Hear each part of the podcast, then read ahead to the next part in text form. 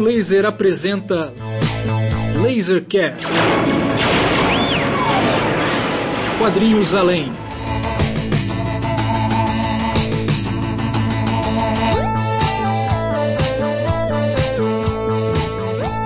Raio Laser! Estamos de volta com o nosso Lasercast, podcast quinzenal da Raio Laser. Hoje estamos no nosso 24 episódio e trouxemos aqui convidados da pesada, galera. Olha só o vocabulário que eu estou usando. Uma galera que vai botar para quebrar essa galerinha aqui da Raio Laser, esses noobs da Raio Laser, essa galera inocente aqui. Trouxemos uma galera do underground aí, do quadrinho que o próprio nosso próprio Márcio Júnior qualificou como quadrinhos podreira. Né? Se ficar assim o título desse episódio no final, talvez seja faça jus ao que de fato repre está representado nesses quadrinhos dessa galera, né? Mas é uma satisfação estarmos de volta aqui. É, eu sou o Ciro Marcondes, eu vou tocar esse episódio junto com vocês aqui, é, junto com a equipe Raiuca da Vez, apresentando primeiro o nosso grande imperador de Roma, Marcos Maciel de Almeida. Sempre presente, exceto por ausente. Oh, ciao, bella ciao, bella ciao, ciao, ciao. Marcos Maciel de Almeida que fala realmente de Roma, viu, gente? E depois disso, clássico vocalista do Mechanics, precisa apresentar? Precisa, né? Márcio Júnior, de Goiânia.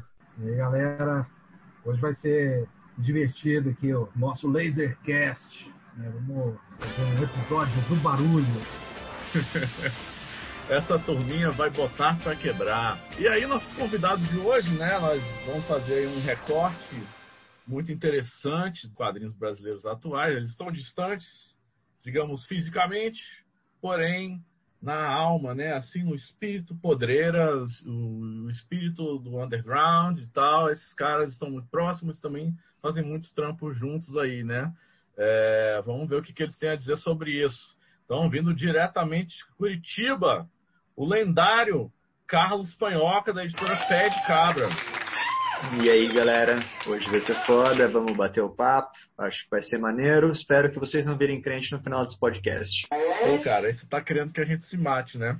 Aí depois, aí depois nós temos, trouxemos também é, o editor da Escória Comics, vindo direto de São José dos Campos, Lobo Ramires.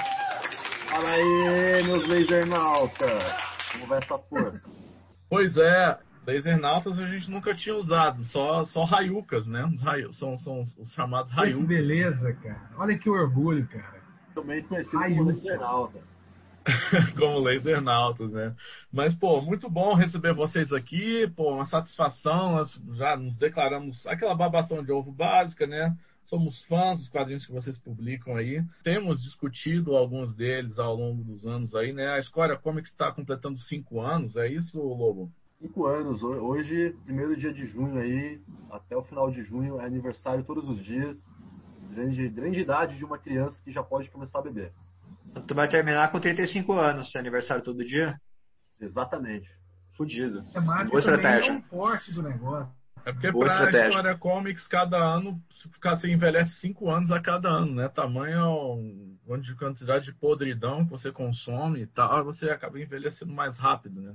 É que tem que Mas- pensar também que o, o lobo ele conta é, tempo em anos lupinos, né? Ele- os animais eles envelhecem no, no outro timing do ser humano. Então faz sentido a Sim, escolha né? envelhecer mais. Cinco anos de história lobos equivalem a uns 200 anos aí de, de outro animal da fauna. É muita experiência, é muita experiência. Mas, enfim, a gente vai vai discutir um monte de coisas aí relacionadas à, à, à presença da Escória Comics. Ela, ela, ela é tão marcante, né? Que parece que já existe desde os anos 80, né, Márcio? Só tem, só tem cinco anos, mas no imaginário aí do quadrinho brasileiro, parece que a Escória Comics sempre esteve aí. E, Márcio, a ideia de chamar esses pilantras aí foi sua, né? Então, justifique-se. Eu tava devendo uma grana, esse cara. Não tinha como pagar. Falei, beleza, vocês vão ver que. Grana de drogas, né, cara? Lá no a coisa bomba. Vai ser legal, cara. Então os caras falaram, ah, não tem tu, vai tu mesmo. Vamos. A gente faz uma, um abatimento aí. Mas a real é que assim, pô, é. pra gente aí, como o Ciro já disse, né? É, é, tanto a pé de cabra quanto a escória são figurinhas carimbadas aí da, né, do exercício crítico da raio laser, de pensar o quadrinho brasileiro. E é um, há um certo consenso para gente assim que o que vocês fazem está entre as coisas mais interessantes, assim, mais importantes, inclusive, do que está sendo feito hoje aí, é, é, é, em quadrinho no Brasil. Né? Eu acho que é legal a gente trocar uma ideia para pensar isso, se, se divertir, conversar, mas né, é, é, mostrar o que, o que, é esse trampo de fato para as pessoas que não entendem o, do, do, que, que a gente está falando, e, né, do que, que vocês estão produzindo, que não é pouca coisa. Né? Então, por exemplo, aí, ó, o Lobo já mandou aniversariante, cinco anos já da, né, da, de, de firma. E o Panhoca, tá com quanto tempo aí, Panhoca? Tá quase isso também, né? Uh, 2017, dá quatro, fez em março, quatro anos em março agora, foi quatro isso. anos. Quatro anos. Então, quer dizer, e, e- e- e já mandam a primeira assim, vocês imaginavam assim, porque é um tempo relativamente curto. Cinco anos de um lado, quatro anos do outro, quer dizer, cinco anos da história cômica. Panhoca fez as contas aí, já tem quatro anos de pé de cabra. Primeira coisa que eu queria era saber de vocês assim, se, se, é, se vocês tinham, é, porque é um tempo relativamente curto e eu acho que hoje vocês ocupam um, um espaço que é bem considerável né, na produção autoral, independente do quadrinho brasileiro, assim. É, não- não- eu, eu não conheço quem não quem goste de quadrinho e, no Brasil e que não saibam quem são qual, qual que é de vocês, o trabalho que vocês estão fazendo e tal, né? Assim, falando quadrinho, né? Quem gosta de super-homem é outra coisa. mas- e aí? Ah, calma aí que eu já me, já me perdi na primeira pergunta, cara. É, Calma aí, qual, Você, qual que é a pergunta? Eu sequelei aqui, gente, desculpa. que você esperava, sacou? Ah, não, não, não É, esperava porra nenhuma, não. repentino? Não, não, não, esper... não Sucesso, esperava nada É, disso, é não. sucesso. Ah, meu plano era fazer uma revista só, nem, nem ia fazer mais coisa não. Mas aí foi aparecendo mais uma coisa, mais outra, aí eu tenho, tenho problema de beber e concordar, e tipo, não, vamos fazer, vai ser legal. E aí você tá devendo um monte de coisa, ó, nem terminei de publicar tudo que eu prometi que eu vou publicar ainda, então eu tô, tô eternamente numa dívida aí com, com os meus problemas de bebida, praticamente. Mas fico feliz aí de ver que vocês consideram, assim, às vezes a gente fica dando meio, parece meio murro em ponta de faca, assim, ficar lançando um monte de coisa, não dá para ter uma ideia muito grande de do quanto estão lendo, quanto não estão lendo, quanto quanto compra para agradar ou para fazer média, nunca dá para saber essas coisas direito, né? Mas fico feliz aí que somos considerados cânones na literatura de quadrinhos brasileiros aí. Inclusive, quero, quero parabenizar aqui o, o meu amigo Lupino aqui pelo trabalho da Square Comics, que desde o começo, editora, assim, ó, seria a palavra que eu usaria para escrever eles, fudido. Ao contrário do nosso devedor aí de, de problemas alcoólicos, desde o começo eu tinha exatamente cinco anos como, como meta para saber se tudo isso que eu tô fazendo vale a pena ou eu, vou, ou eu ia desistir, tá ligado? Tipo, na minha cabeça eu ia insistir durante cinco anos. Não é que eu ia fazer, mano, sucesso porra nenhuma. É tipo, mano, cinco anos tem alguma possibilidade disso continuar crescendo, as pessoas estão gostando ou não. Infelizmente tem, mano, porque tá dando certo, tá ligado? Só tem esse percalço aí que eu não estava contando que os últimos dois anos fosse uma pandemia no pior país do mundo. Então, meio que eu não, eu não tô contando com esses dois anos aí. Eu, é, vai demorar mais uns sete anos para eu ver se eu vou desistir ou não. Mas, assim, como eu falei, eu tinha na cabeça cinco anos que eu ia tentar fazer. E independente se, mano, se ninguém comprasse, eu ia ficar lançando quadrinho durante cinco anos e insistindo para depois chegar e falar, mano, tentei, tá ligado? É, cinco anos já dá pra, pra, pra sacar se isso aqui vale a pena ou não. E por enquanto tá rolando, mano. Tá. Sei lá, acho que o Panhoca falou aí, se o pessoal tá comprando pra agradar ou não, eu não me importo, mano. O importante é comprar, pode jogar fora depois. Então o que faz? Tem que comprar essa porra, tá ligado? Mas eu fico feliz que pelo menos uma galera sabe que a gente existe. Tipo, eu nunca tive pretensão de. Mano, não tem como ser todo mundo gostar da escolha do pé de cabra. A gente é um. Claramente a gente tipo, vai ser odiado por uma parte. Mas você não pode ignorar que a gente existe, tá ligado? E quando eu comecei, eu tava muito puto com isso, que a galera que fazia os quadrinhos mais doido era fácil de ignorar, porque era um doidinho ali, um doidinho cá, e o pessoal não consegue. Putz, mano, você faz três quadrinhos e já, mano, tem problema de bebida, igual nosso camarada. Aí você desiste. Então você não tem tempo suficiente para falar, pra, como que é que a galera falava aqui, para feder, entendeu? Para mostrar o cheiro mal. E eu acho que agora em cinco anos, quando a gente fede bem, a gente tem aquele odor característico, mesmo você não gostando, fala, putz, mano, tô sentindo o cheiro desses caras, então não vai dar pra eu, não vai dar ignorar, vou ter que falar desse negócio, tá lançando um quadrinho. Então o que eu, que eu fico mais feliz é isso aí, tipo, odiando ou não, a gente tá no mapa, entendeu? E tipo, faz parte da, da fauna e flora de quadrinho ter esse tipo de material.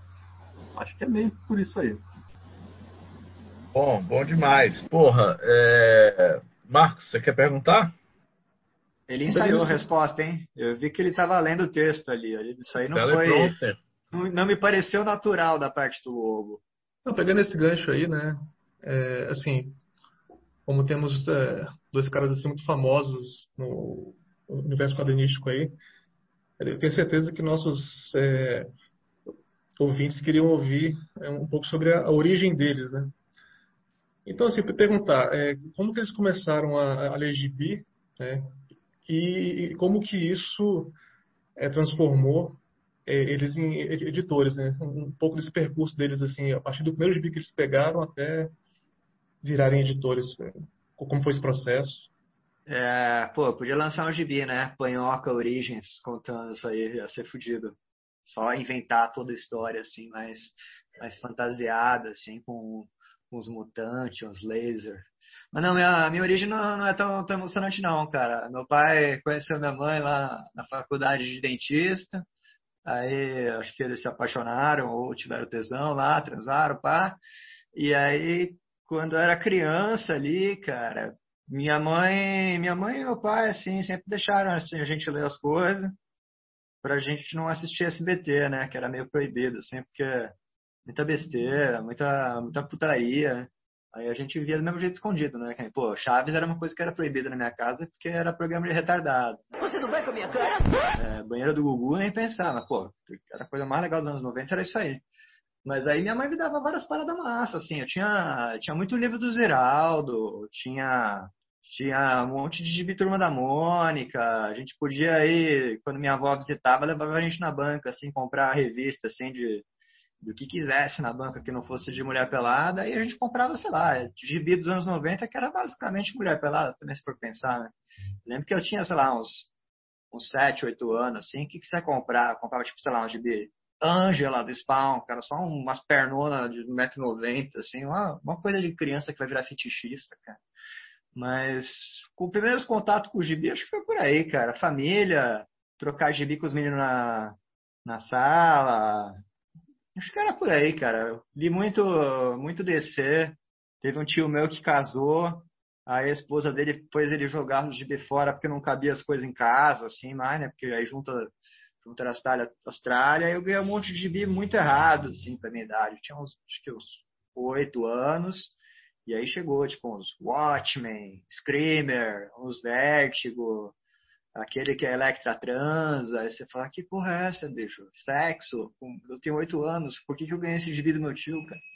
Mas é, sei lá, aí você começa a ver que existem umas coisas diferentes dentro do mercado, né? Todo mundo acho que demora para achar essas bolhas, mas aí quando veio chiclete com banana, esses gibis que são da, até os super-heróis que eram mais errados, assim, já, já vão te encaminhando para uns lados tipo lobo, umas coisas que já são mais humor, humor negro ali sempre me interessou muito mais do que saber se o Batman vai ganhar na porrada do Superman, sabe? Acho que é por aí, cara. E tu, Lobo? Porra, mano. Eu não, eu não vou tão longe aí na história de origens, igual o Panhoca, não, mas. É, tentando relembrar aqui. Mano, o pessoal sempre pergunta isso, né? A galera sempre vai falar a turma da Mônica e o caralho, mas. Na real mesmo, eu acabei de lembrar, mano. Acho que o primeiro quadrinho que eu li foi o Asterix. Que. Não sei quem me deu. E, tipo e aquilo para mim não era quadrinho, tá ligado? Era tipo um, tinha, era um livro com desenho, sei lá, quadrinho para mim tava muito cabeça coisa de americano, mesmo que eu nunca tenha lido, eu nunca tinha lido super-herói, mas eu via na banca, eu lia Asterix, a massa tal. Gostava dos desenhos, lia Chico Bento pra caramba também, que é o Turma da Mônica clássico, né? E, mano, eu nunca li DC, Marvel, essas porra não. Que eu lembro que quando eu comecei a pegar foi emprestado do amigo meu e tava, sei lá, mano, Homem-Aranha número 300. Aí eu falei, bicho, mas não vou entender nada, tipo, não vou seguir, então eu vou tentar achar o número 1. Aí óbvio que não existia o número 1 e eu colava na, nas bancas aqui, e, mano, tinha umas bancas aqui que era tipo sebo. E aí tinha uns quadrinhos muito antigos, mano, uns trecos tipo velho, e aí tava o número 1. Aí eu lembro que foi quando eu comecei a pegar um, tipo, os quadrinhos do Lobo tal. E aí eu fui mais por esse lado, tá ligado? Mas eu não cheguei a ver, tipo, Spawn, tipo, falei, mano, não vou seguir ler essa, essa porra, tá ligado? Eu lembro de uns bagulho desses dos anos 90, assim, que, tipo, tinha vários desenhos muito loucos, mas eu ficava, mano, não vou ler, tô, tô de boa, né? Aí eu acabei comprando muita coisa em sebo. Acho que o primeiro quadrinho que eu fiquei, caralho, mano, isso aqui existe, era um animal que eu comprei. E depois eu, eu dei sorte de achar umas heavy metal em. Não sei se estava em inglês, tinha até uma Metal Hurlan. E, mano, aí sim o bagulho ficou louco, porque aquilo era pornografia colorida muito louca, né? Aí eu falei, agora eu não quero entender a história, quero ver só os desenhos espacial doido. E aí eu fiquei muito tempo, mano, eu desencanei de qualquer outra coisa de quadrinho e ficava procurando as heavy metal na, no sebo, assim. Aí acho que o outro ponto foi depois quando eu comecei a descobrir, tipo, os quadrinhos autoral com Crumb e aí fudeu. Aí eu falei, mano, existe quadrinho diferente, tá ligado? Mas, sei lá, mano, eu lembro, eu lembro de ler uns mangá também, que era dois real na banca, aí aumentava o preço e. Aí eu falei, mano, não vou continuar comprando.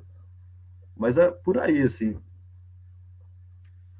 Massa, massa. Esse, essa, essas perguntas iniciais são meio que para situar também o nosso ouvinte aí, também no sentido de saber que tipo de, de onde vocês vêm, assim, né, qual que é a, as referências são importantes, assim, né?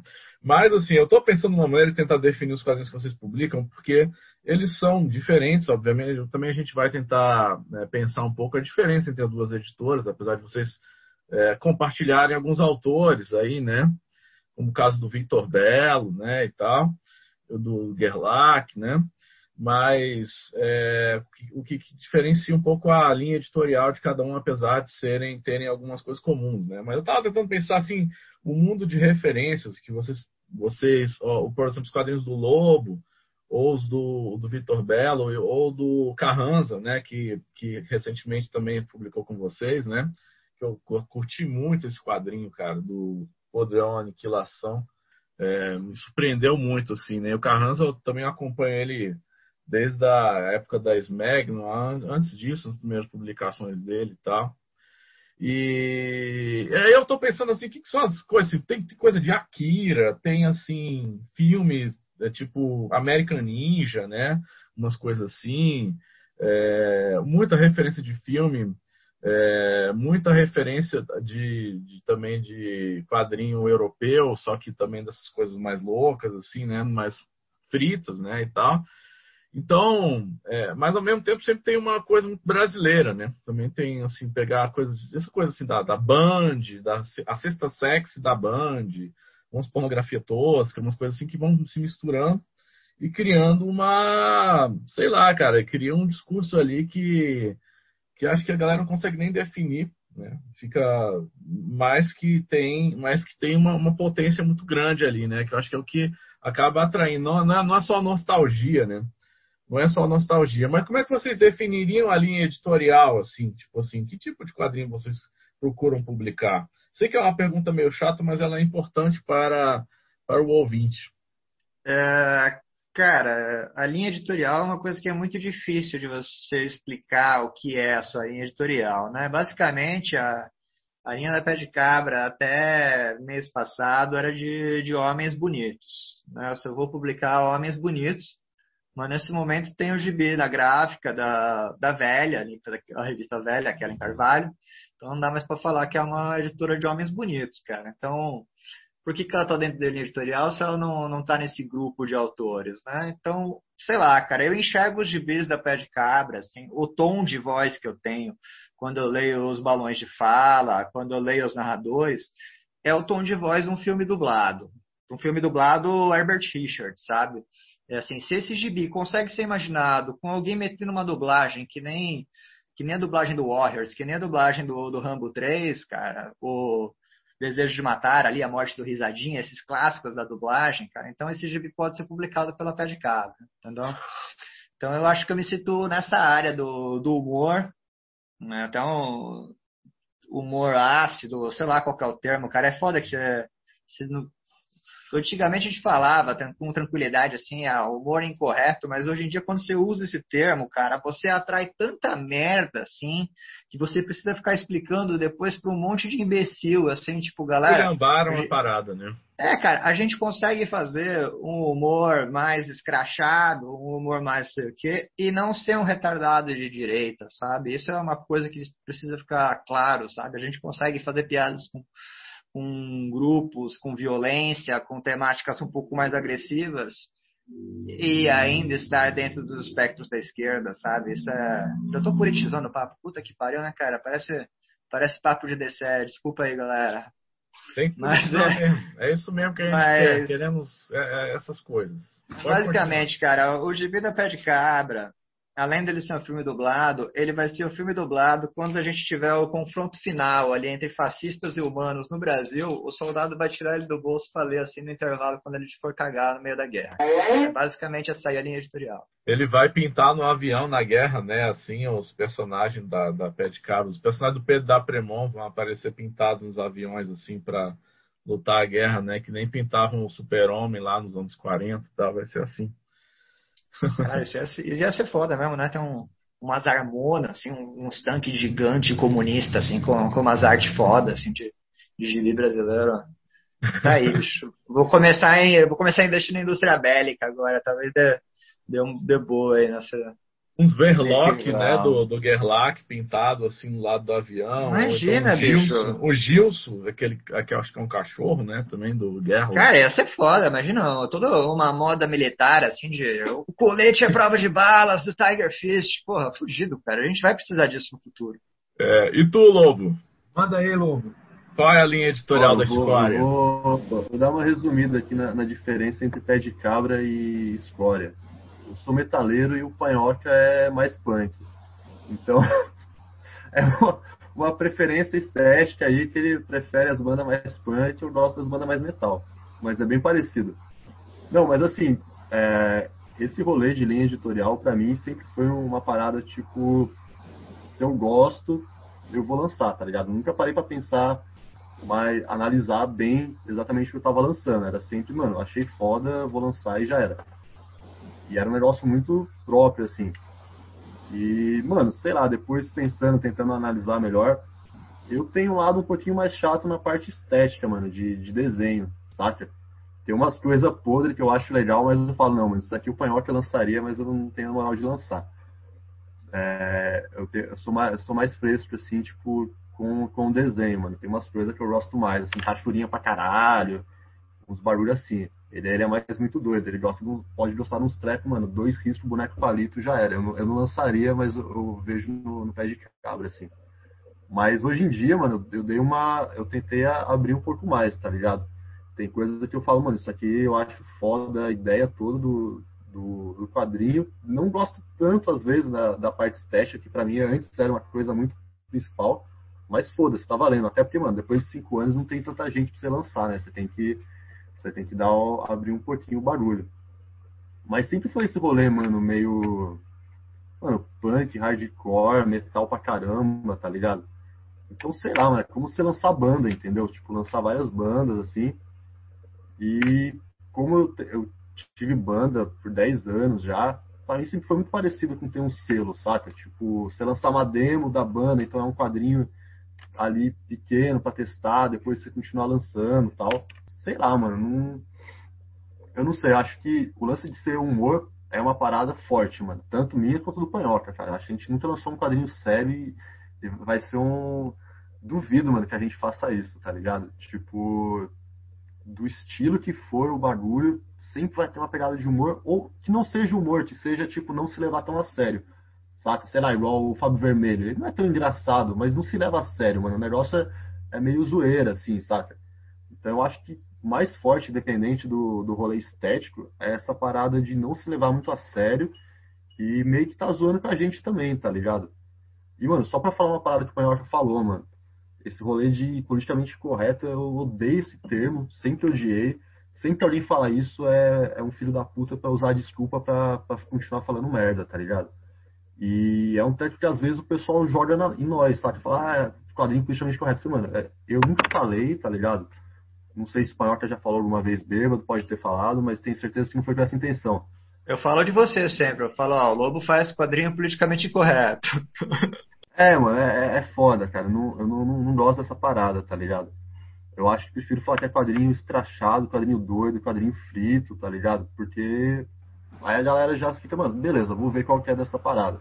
Se você fala politicamente correto, já vem com viés meio chato, assim. Eu acho que a gente não pode se prender também em querer ser politicamente correto. A gente tem que ser doido, mano. A doideira que vir tá valendo. Às vezes a gente tá até fazendo um treco doido que não tem nada a ver com essas coisas. E ninguém manda em nós. Acho que, mano, sei lá. É meio por aí também. Na real, é, é, é, é essa, esse papo do, do, politicamente incorreto, né? Foi mais uma coisa que essa extrema-direita sequestrou, assim, né? Tipo assim, politicamente incorreto era o Crumb. Isso não quer dizer que o cara seja reacionário, que seja um, um escroto, um conservador, é o contrário, né? Mas os caras são tão escroto que sequestraram e aí tem que dar a volta mesmo, né? E não tem que se associar, né? Com, com, com esse tipo de imagem agora mesmo, né? Eu acho que tá certo. Mas vocês dois falaram um negócio aí, cara, que para mim é uma reflexão é, que eu faço sempre e que agora ouvi de vocês. Assim. É, eu sempre defendo uma ideia que, que, que quadrinho brasileiro, é, eu acho o quadrinho brasileiro foda pra caralho. Sou fã de vocês e sou fã dos caras que estavam fazendo quadrinho no Brasil na década de 50 e, e tal, né? E pesquisa e etc. Mas a questão é, eu acho que o quadrinho brasileiro, de certa forma, ele, uma série de, de motivos, assim, de contingências, né? É uma coisa meio careta, meio tardia, assim, né? Por exemplo, é, essa ligação entre o quadrinho e, por exemplo, uma cultura rock, né? Esse, essa coisa punk, essa coisa underground, de falar assim, ó, oh, cara, eu não preciso saber desenhar direitinho para fazer meu gibi, sabe? Não preciso que ninguém lance essa porra. Eu mesmo vou fazer esse negócio. E vou dar um jeito dessa parada chegar nas pessoas e tal e tal. Que é algo, né? É, é, é que é, muito, é um vocabulário muito comum para o rock, né? E para o quadrinho é uma coisa que o Brasil está descobrindo agora recentemente, né? Ah, não, eu consigo lançar, eu consigo me editar, eu consigo fazer minha parada e tal e tal. E essa ideia também, né, que a gente estava discutindo aqui agora, né, da identidade dos, dos selos, né? Eu saco assim, ah, esse aqui é, é, é, é bem a cara aqui da pé de cabra, isso aqui é mais a cara ali da escória. Dá para sentir. E tem interseção também, claro, né? Tem diálogo constante, assim. Né? Dá para entender que é a mesma turma, mas é né? Assim, tem, ou seja, vocês não estão fazendo a mesma coisa. O trabalho de vocês tem identidade própria. De cada um tem, tem, tem, tem personalidade, tem identidade própria. Vocês acham, então, assim, que o trabalho de vocês tem a ver com isso, né? É, é, que é uma espécie, como se fosse o, o quadrinho, o rock, essa coisa independente, underground, em forma de quadrinho, assim, essa coisa da independência, de, de ser capaz de fazer uma autogestão ali, de, de, uma coisa que vocês falaram que é muito legal, de não se levar a sério, porque, é uma coisa que eu, que eu vejo, assim, né? Mesmo um bando de quadrinistas jovem, legal pra caramba aqui no Brasil, os caras se levam a sério, cara. Dependendo do que você falar, o cara fica magoado, velho. Né? Assim, o cara fica triste, ele, ele acha que ele é um puta artista mesmo, assim, naquele termo arte e tal e tal. E vocês não, não, não tem essa, viagem é outra. O que, que, que, vocês acham? Existe isso? Não existe? É, é, é besteira da minha cabeça? Cara, eu acho que tem. Eu tô respondendo todas as perguntas primeiro. Você quer responder primeiro, Lobo? Posso responder mesmo? Tá. Acho que tem muitos paralelos, né, de, de fazer gibi com, com esse rolê todo do, do rock, do punk, do funk, do, do rap, do, do faça você mesmo, né? Eu acho que quadrinho independente é mais legal que rock, porque rock às vezes passa um monte de cor no Harley Davidson na frente da sua casa com aquele CDC chato e tal. Assim, isso nunca vai acontecer com o gibi, cara. Acho que ninguém nunca vai ler um, gibi da pé de cabo enquanto dirige uma Harley Davidson, porque é meio perigoso. Então, só nesse ponto, assim, a gente já ganha uns 10 pontos para cima do rock e todas as outras culturas musicais. Mas uh, sobre o lance do, do, fazer você mesmo, cara, é tipo de coisa que assim, pô, é só você pensar, a, a Pé de Cabra é uma editora de, sei lá, uma pessoa, duas, às vezes, de vez em quando três, sabe? Tipo, normalmente sou eu e às vezes uma pessoa a mais ajudando, assim, uma mesmo, mas no grosso mesmo, cara, sou só eu fazendo isso tudo no meu horário de almoço do meu trabalho, assim, sabe? Então, a gente consegue tocar esses negócios, assim, porque existe essa energia que nos motiva, né? Eu tô fazendo isso aqui por quê? Porque eu quero viver de fazer quadrinhos. Pô, se eu quisesse viver de fazer quadrinhos, eu tava gibi a 15 conto, né, porra? Metia 60 conto no preço de capa ali e tentava ganhar dinheiro pra pagar aluguel. O miserável é um gênio! Entendeu? Então a gente faz essas coisas porque a gente tem essa energia do eu quero fazer isso. Eu quero fazer isso aqui porque eu acho isso aqui foda, eu acho isso aqui maneiro. Eu faço um gibi que eu gostaria de ler, sabe? E ele tem esse, esse poder que a gente vê no, nas manifestações musicais, né? no, no rap, no, no punk, no, no, rock, no, no metal, quando não. Depende do metal, né? Tem metal que não tem energia nenhuma, né, cara? Tem metal que é chato pra caralho, tem metal que é só se vestir de pirata e tomar vinho, isso aí não, não tá com nada. Mas os metal que o Lobo escuta, por exemplo, pô, é maneiro, é da hora, tá? metal pirata, sinfônico são palha, né? Metal sinfônico não, tá ligado? Tipo, agora power tem, metal, cara quando tem capa do Ed Réplica, assim, que você fica olhando em caixa, fala, porra, bicho, fudido aos demonião ali, ó, massa pra caralho. Não, tipo, isso é gibi que é maneiro, sabe? Gibi maneiro é.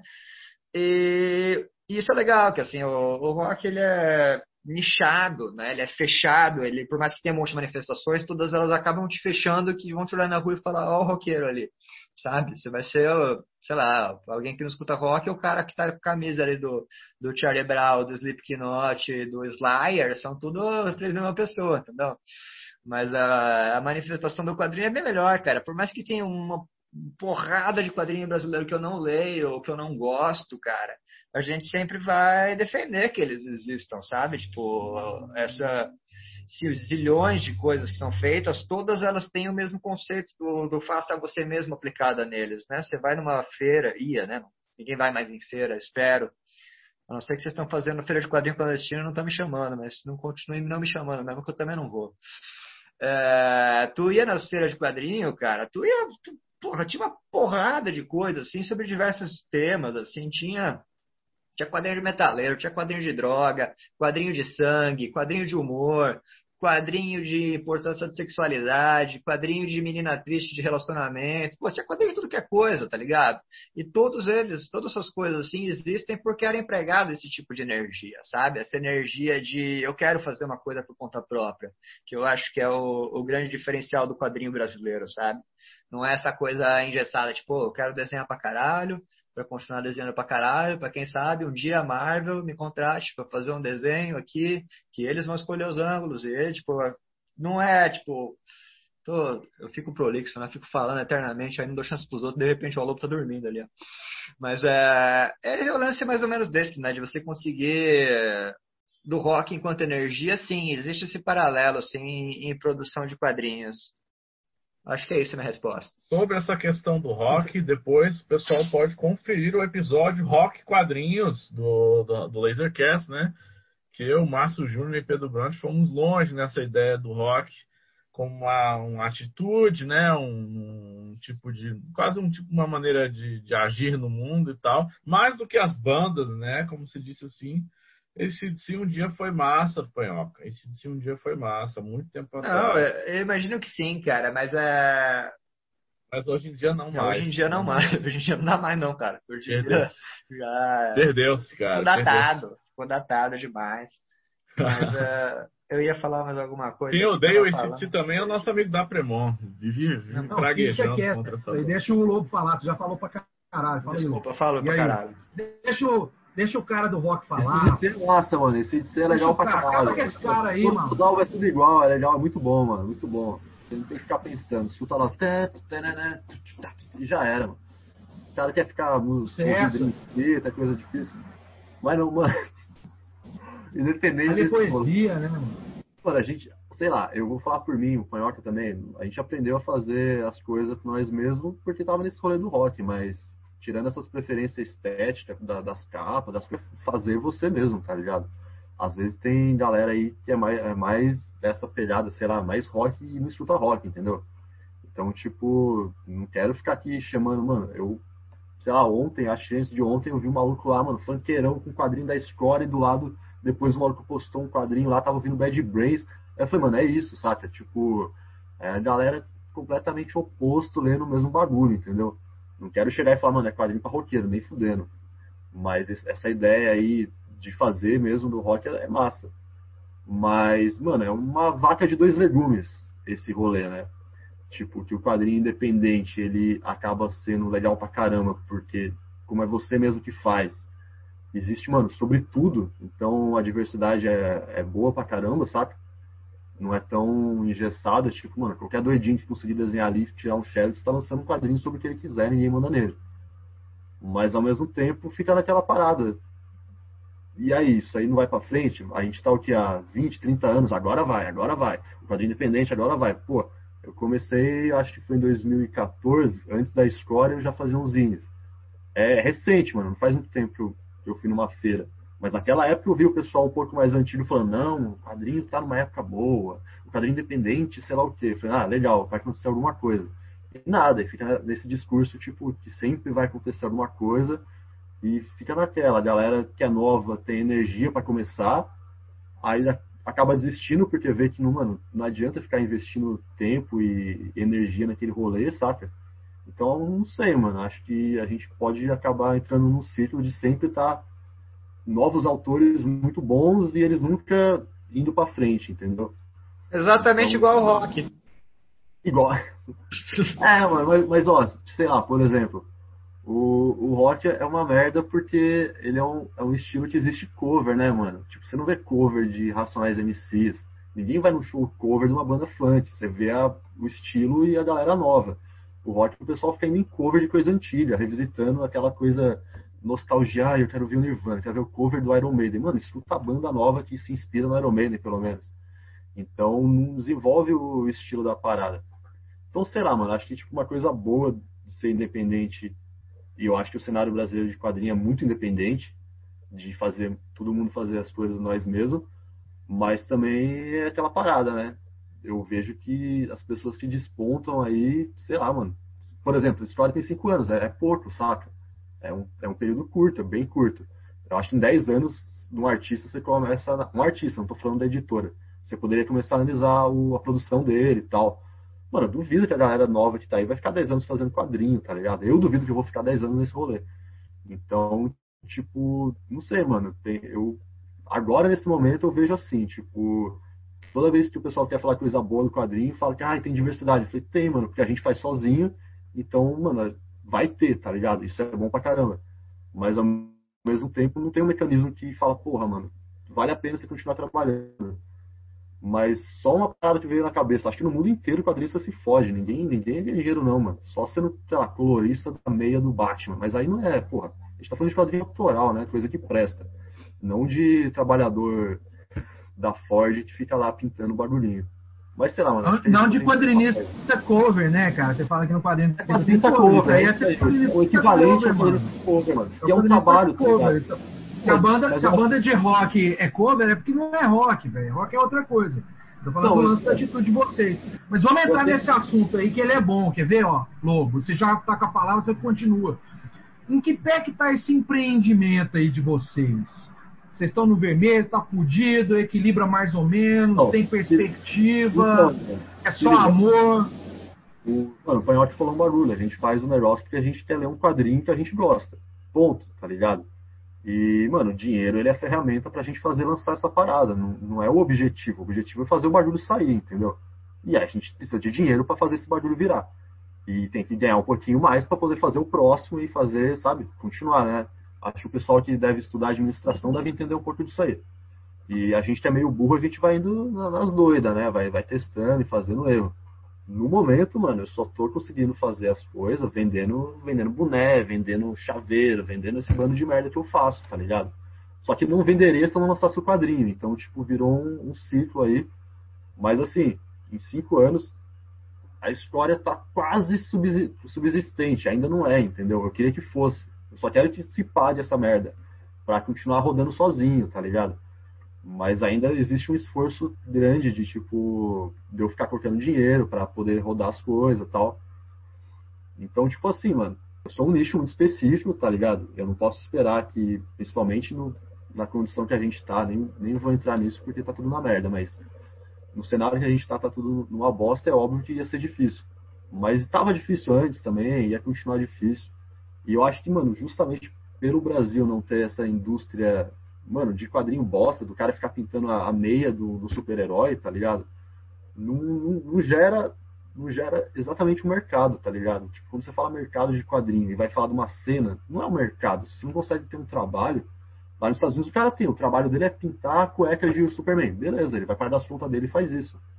Isso é um, é um trabalho. Mano, beleza. Eu acho que é, tipo, justo. E aqui não existe isso, né? Tipo, ninguém consegue pensar, ah, eu vou trabalhar com quadrinho, editando, ou fazendo roteiro. Fazendo roteiro. Você imagina, aqui no Brasil, alguém vivendo fazendo roteiro. Então aqui não existe um mercado, acho uma cena muito doida e nós que está no nicho aí tentando só pagar a próxima impressão, assim. E a gente vai continuar fazendo isso, mano, porque se não dá para fazer impressão com o papel que eu estou fazendo, beleza, tira o shares. O quadrinho vai continuar saindo. Mas, sei lá, mano, acho que. Nem lembro exatamente o que você falou aí, mano. Deixa o Panhota falar de Rosélia também. Oh, eu, obviamente, eu já esqueci a pergunta também, mas eu, como eu escutei o que o Lobo falou, eu posso só continuar o papo ali. Continua aí.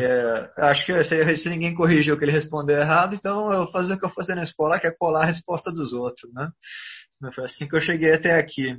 É, como é que estamos aí no. É, é, basicamente o que o Lobo falou, cara. É juntar dinheiro, imprimir e seguindo em frente, porque Primeiro que eu não dependo né, da, da pé de cabra. Eu tenho um emprego, sou funcionário público, sou um, um burocrata, como todos os brasileiros odeiam, assim, então eu sou bibliotecário, eu tenho meu salário todo mês, eu pago meu aluguel com meu salário, e esse salário me permitiu juntar dinheiro para lançar a primeira revista da editora, que aí ela se vendeu, publicou a segunda, e funciona assim: uma, a hora que uma se paga, publica a próxima, que publica a próxima, e publica a próxima, que nem, que nem aquela torrezona do Mortal Kombat ali. Você venceu o Liu Kang, veio o Kung Lao, venceu ele, veio o Sub-Zero, até se apanha que o Sub-Zero é foda. Mas é. E no meio disso a gente vai fazendo esses pequenos golpes, né? Esse monte de de trambicagem que faz. Aí vem camiseta, vem um chaveirinho aqui, vem um bonezinho ali. Agora a gente está, com a pé de cabra, a gente está entrando na, na, indústria do brinquedo para ver se consegue também cooptar a criança já para ler quadrinho para maior de idade. Né, que é o, o, caminho da entrada do quadrinho brasileiro é basicamente criança lendo gibi que não é a idade dela, né? Eu, eu na segunda série comprava gibi em sebo se estava escrito que era para maior de 18. Eu olhei porque, pô, isso aqui vai ser maneiro.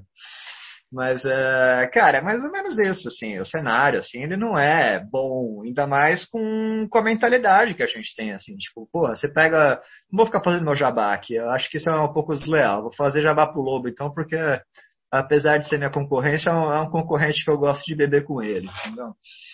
Uh, tu pega os GBs da escória ali, cara, tu pega um, um Wilson Lanchão ali do, do Érico Noronha ou Wilson Lanchão do Lobo, cara, ele custa o quê? Ele custa uns 15, 20 conto? O conteúdo dele não vale isso. O conteúdo dele vale muito mais que isso. Sabe? O, o Alpinista, Ulcera Vortex, eles são gibis de uma qualidade muito superior do que o preço que a gente vende eles, cara. A gente vende os gibis num, num valor barato justamente para chegar no maior número de pessoas, né? Porque nosso objetivo não é ficar rico com isso, porque, porra, ninguém ficou rico com quadrinho no Brasil. Sabe? Laerte não tá rico, Angelino não tá rico. Como é que vai ficar eu rico, Lobo rico? Tipo, quantas editoras de quadrinho brasileiros, se você pegar o nome das editoras de 10 anos atrás, quase tudo fechou, bicho. Tu pega, sei lá, Barba Negra, várias editoras, ou elas foram compradas por grandes grupos, ou elas fecharam as portas. Você vê que elas estão sempre fechando e abrindo, fechando e abrindo, porque, pô, talvez esse mercado realmente nunca tenha um, um grande momento, assim, muito foda a ponto dele ser sustentável, dele ser, tipo, o emprego da pessoa é fazer quadrinhos, como o Lobo disse, né? tirando os casos ali do, do pessoal que vai para as editoras Marvel, etc. Né? Então, o que acaba acontecendo? Acaba acontecendo mais ou menos isso que o Lobo falou. Você imagina a galera fazendo, fazendo vivendo de roteiro e tal. Pô, bicho, os poucos que a gente conhece aí que vive de quadrinhos, vive de forma dependente, né? De depender de outras coisas, né? Tem a galera que foi fazer roteiro para animação, tem a galera ali toda da, da revista Quase, que foi, virou TV Quase, hoje em dia tem desenho no Cartoon Network, tem programa no YouTube, tem um monte de outras coisas, e tem uma porrada de gente que faz roteiro ali, storyboard para 600 coisas, né? Tem, tem amigos quadrinistas que fazem quadrinho independente, assim, que você lê, caralho, que doideira, bicho, que ideia fodida. E o trabalho do cara é fazer, tipo, o storyboard do Itaú. Você olha ali, tipo, nada mais é do que um quadrinho, assim, tipo, a pessoa anda de bicicleta, sorri pro outro, o outro pega, põe a mão no bolso, abre a carteira, sabe? Tipo, é quadrinho, é o que ninguém quer fazer, mas todo mundo tem conta para pagar, sabe? Então não dá pra, pra julgar tanto assim a, a galera que entra no negócio. Até porque, pô, sei lá, né? Eu sou, eu sou praticamente um burocrata, não vou criticar a forma como os outros vivem a vida delas ou pagam as contas, né? Tudo, tudo isso daí é justo, afinal de contas, ninguém escolheu esse sistema político, etc. Então eu respondi a pergunta inicial, eu não lembro qual era a pergunta do Márcio, cara. Vocês acham, vocês acham que então não, não tem muita solução para quadrinista no Brasil? A não ser uma postura meio seja marginal, seja herói, assim, do tipo, vou fazer por amor à causa. Cara, eu não. Eu não, uma grana. Eu não julgo, quebrado, não. sei lá. Eu não julgo, mas não. Nem julgar, assim. Mas nem julgar em panhoca. Olha só, vocês falaram uma coisa legal, que traz uma, um, um chão de realidade para parar. Mas vocês não estão assim, no vermelho, devendo. Senão vocês tinham parado, Não. entendeu? Não. No vermelho, não, Vocês cara. estão trampando. A, a coisa vai, não é? Acerta, erra, pá. ou seja, os golpes que vocês levam, vocês, vocês aguentam, não é queixo de vidro. É, eu nunca, até hoje, um, um baita de um discurso, né? é, até hoje, assim, eu não, eu não tive um gibi, assim, que me deu prejuízo, né, na papel de cabra. Todos eles conseguiram, pelo menos, se pagar, né, talvez, pô, porque eu sou um curador foda? Não, cara, porque, porque tem galera que lê. Agora, falar que isso daria para eu pagar meu aluguel enquanto editora, assim, com as porcentagens, pô, só se a gente fizesse o que a gente falou ali, ele subiu o preço pra caralho e meter a faca mesmo, né, cara? Que, porra, o processo todo, quando a gente fala que existe um mercado de quadrinhos nacionais, parece que é uma coisa muito maior e muito mais bem organizada do que realmente é o mercado de quadrinhos, né, cara? Pô, o mercado de quadrinho nacional eram as feiras, que era onde vinha a principal fonte de renda, assim, tipo, era onde eu conseguia usar o pouco de carisma que eu tenho para conseguir empurrar os gibis, mostrar o quanto eu gosto daquilo lá pra uma pessoa e a pessoa falar, pô, esse cara parece gostar muito mesmo do que ele faz aí, bicho. Talvez seja maneiro. Ou odiar também, né? Você tem todo jeito de odiar. Mas. É... Pô, já me perdi de novo, cara. Eu tô com. Eu tenho um problema de memória. Essa parada aí que você falou, que é de não ter um. De não, eu achei legal o, o que o Lobo falou, que remete ao que a gente estava discutindo. É como assim, a gente não tem um mercado, né? Assim, esse mercado não existe, não é um mercado, ele é uma cena. É uma É. cena. É uma cena. E a cena, do ponto de vista da qualidade, ela é foda, né? Agora, do ponto de vista da grana, é, é o jogo é duro.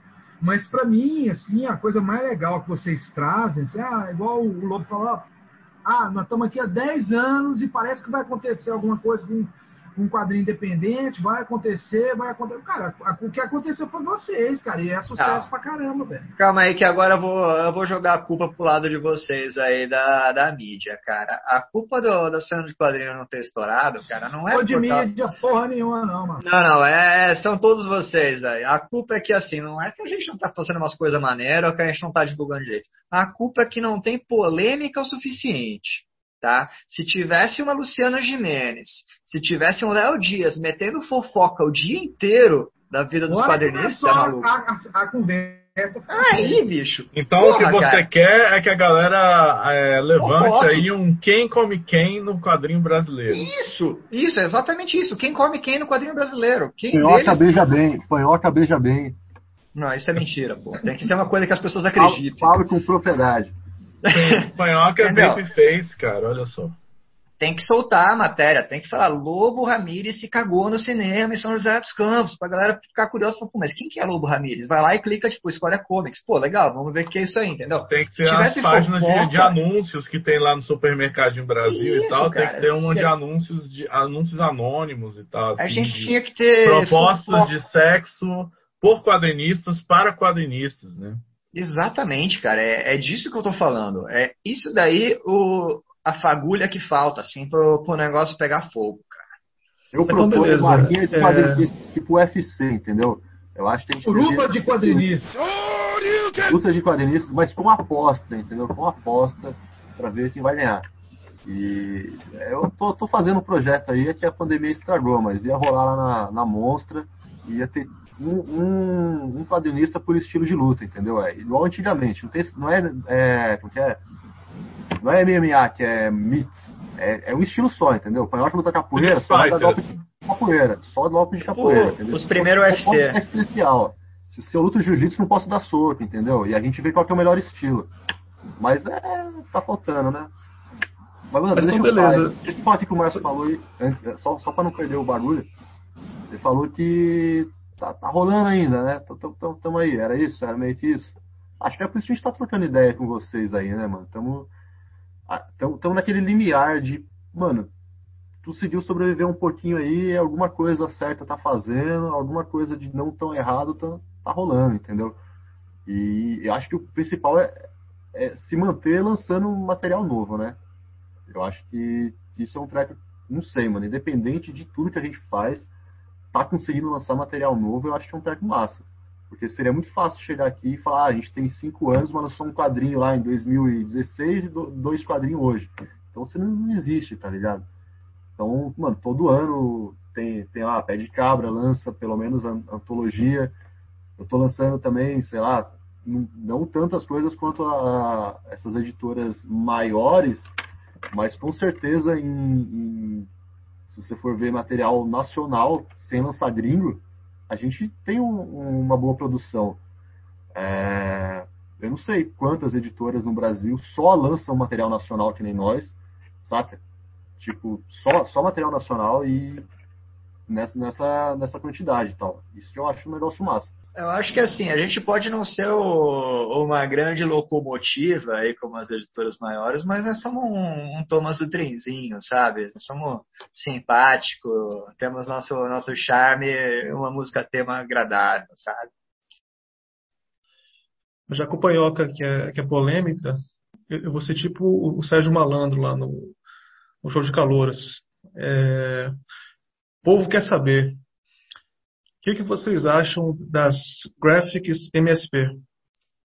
Eu odeio. Calumbado, xixelento, desgraçado. Ah, eu não gosto. Eu Acho tudo um saco. Acho que é para um para um público que não sou eu. É tudo com, sei lá, o negócio para mim tem cara de, de pink money, assim, sabe? Quando passa propaganda da CIA, assim, parece que quer abraçar várias causas ali. Assim, pô, sei lá, é maneiro que tem a parte ali que, pô, são desenhos sensacionais, fazendo um negócio, claro que é nacional, né, pô, é tudo mão vai ser gringo. Falei merda aqui, né? Mas é, é maneiro que tem os malucos tentando pagar a sei lá, enquanto forma de pagar a conta, acho que acho válido até a galera fazer um negócio ali, tirar um dinheiro do Maurício, que é qualquer pessoa que tirar dinheiro do Maurício de Souza, eu sou a favor, independente da forma ali, de preferência desonestamente, porque eu gosto da desonestidade, tá? Que, que conste no, nos anais do, dos Rayucas. Mas enquanto conteúdo, bicho, eu não tenho nenhum interesse. tá? Tá, enquanto, enquanto conteúdo, cara, meu interesse é saber o que, que o Cebolinha fez na adolescência, ou se a Tina tá lutando pelos direitos dela. Bicho, não gosto disso aí, sabe? Tipo, eu gostei disso quando eu tinha seis, sete anos, sabe? Eu acho que, que é meio, meio relacionamento tóxico com a turma da Mônica, sabe? Tipo, pô, bicho, você já deu de Cebolinha na sua vida, sabe, cara? Abandona esse cara aí, bicho. Vai viver uma nova aventura tanta produção autoral, tanta coisa nova. Vai ficar vendo cover do Iron Maiden até os 70 anos, cara. Vai fazer uma coisa diferente. Acho que é por aí. Porra, mano, eu, adoraria falar que eu odeio, igual o Panhoca falou, mas eu nunca nem li nada, tá ligado? Tipo, não, vou, nem- não vou nem precisar de falar com autoridade que eu odeio, mas eu vou falar que eu odeio só pra gente preencher o, o balãozinho de eu odeio essas coisas. Mas na real, mano, eu nunca nem li, sacou? Eu não posso te falar.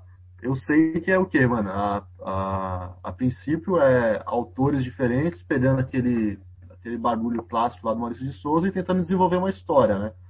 Eu acho que a ideia pode ser boa, mano. Tipo, Por exemplo, Batman é uma bosta. É um, tipo, um bilionário que dá porrada em maluco na rua. Só que aí você pega uns Cavaleiros das Trevas lá, o Frank Miller fez um negócio da hora, tá ligado?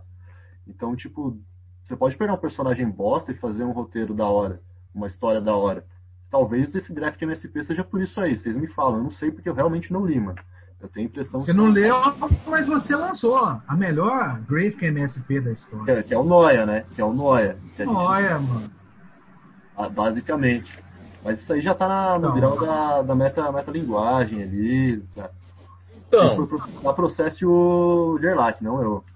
Noia. O- Mas o problema tá justamente aí, ele- cara. né, o Noia, ele pegou um personagem ali, embora não seja exatamente o Cebolinha, é um cara que faz cosplay de Cebolinha.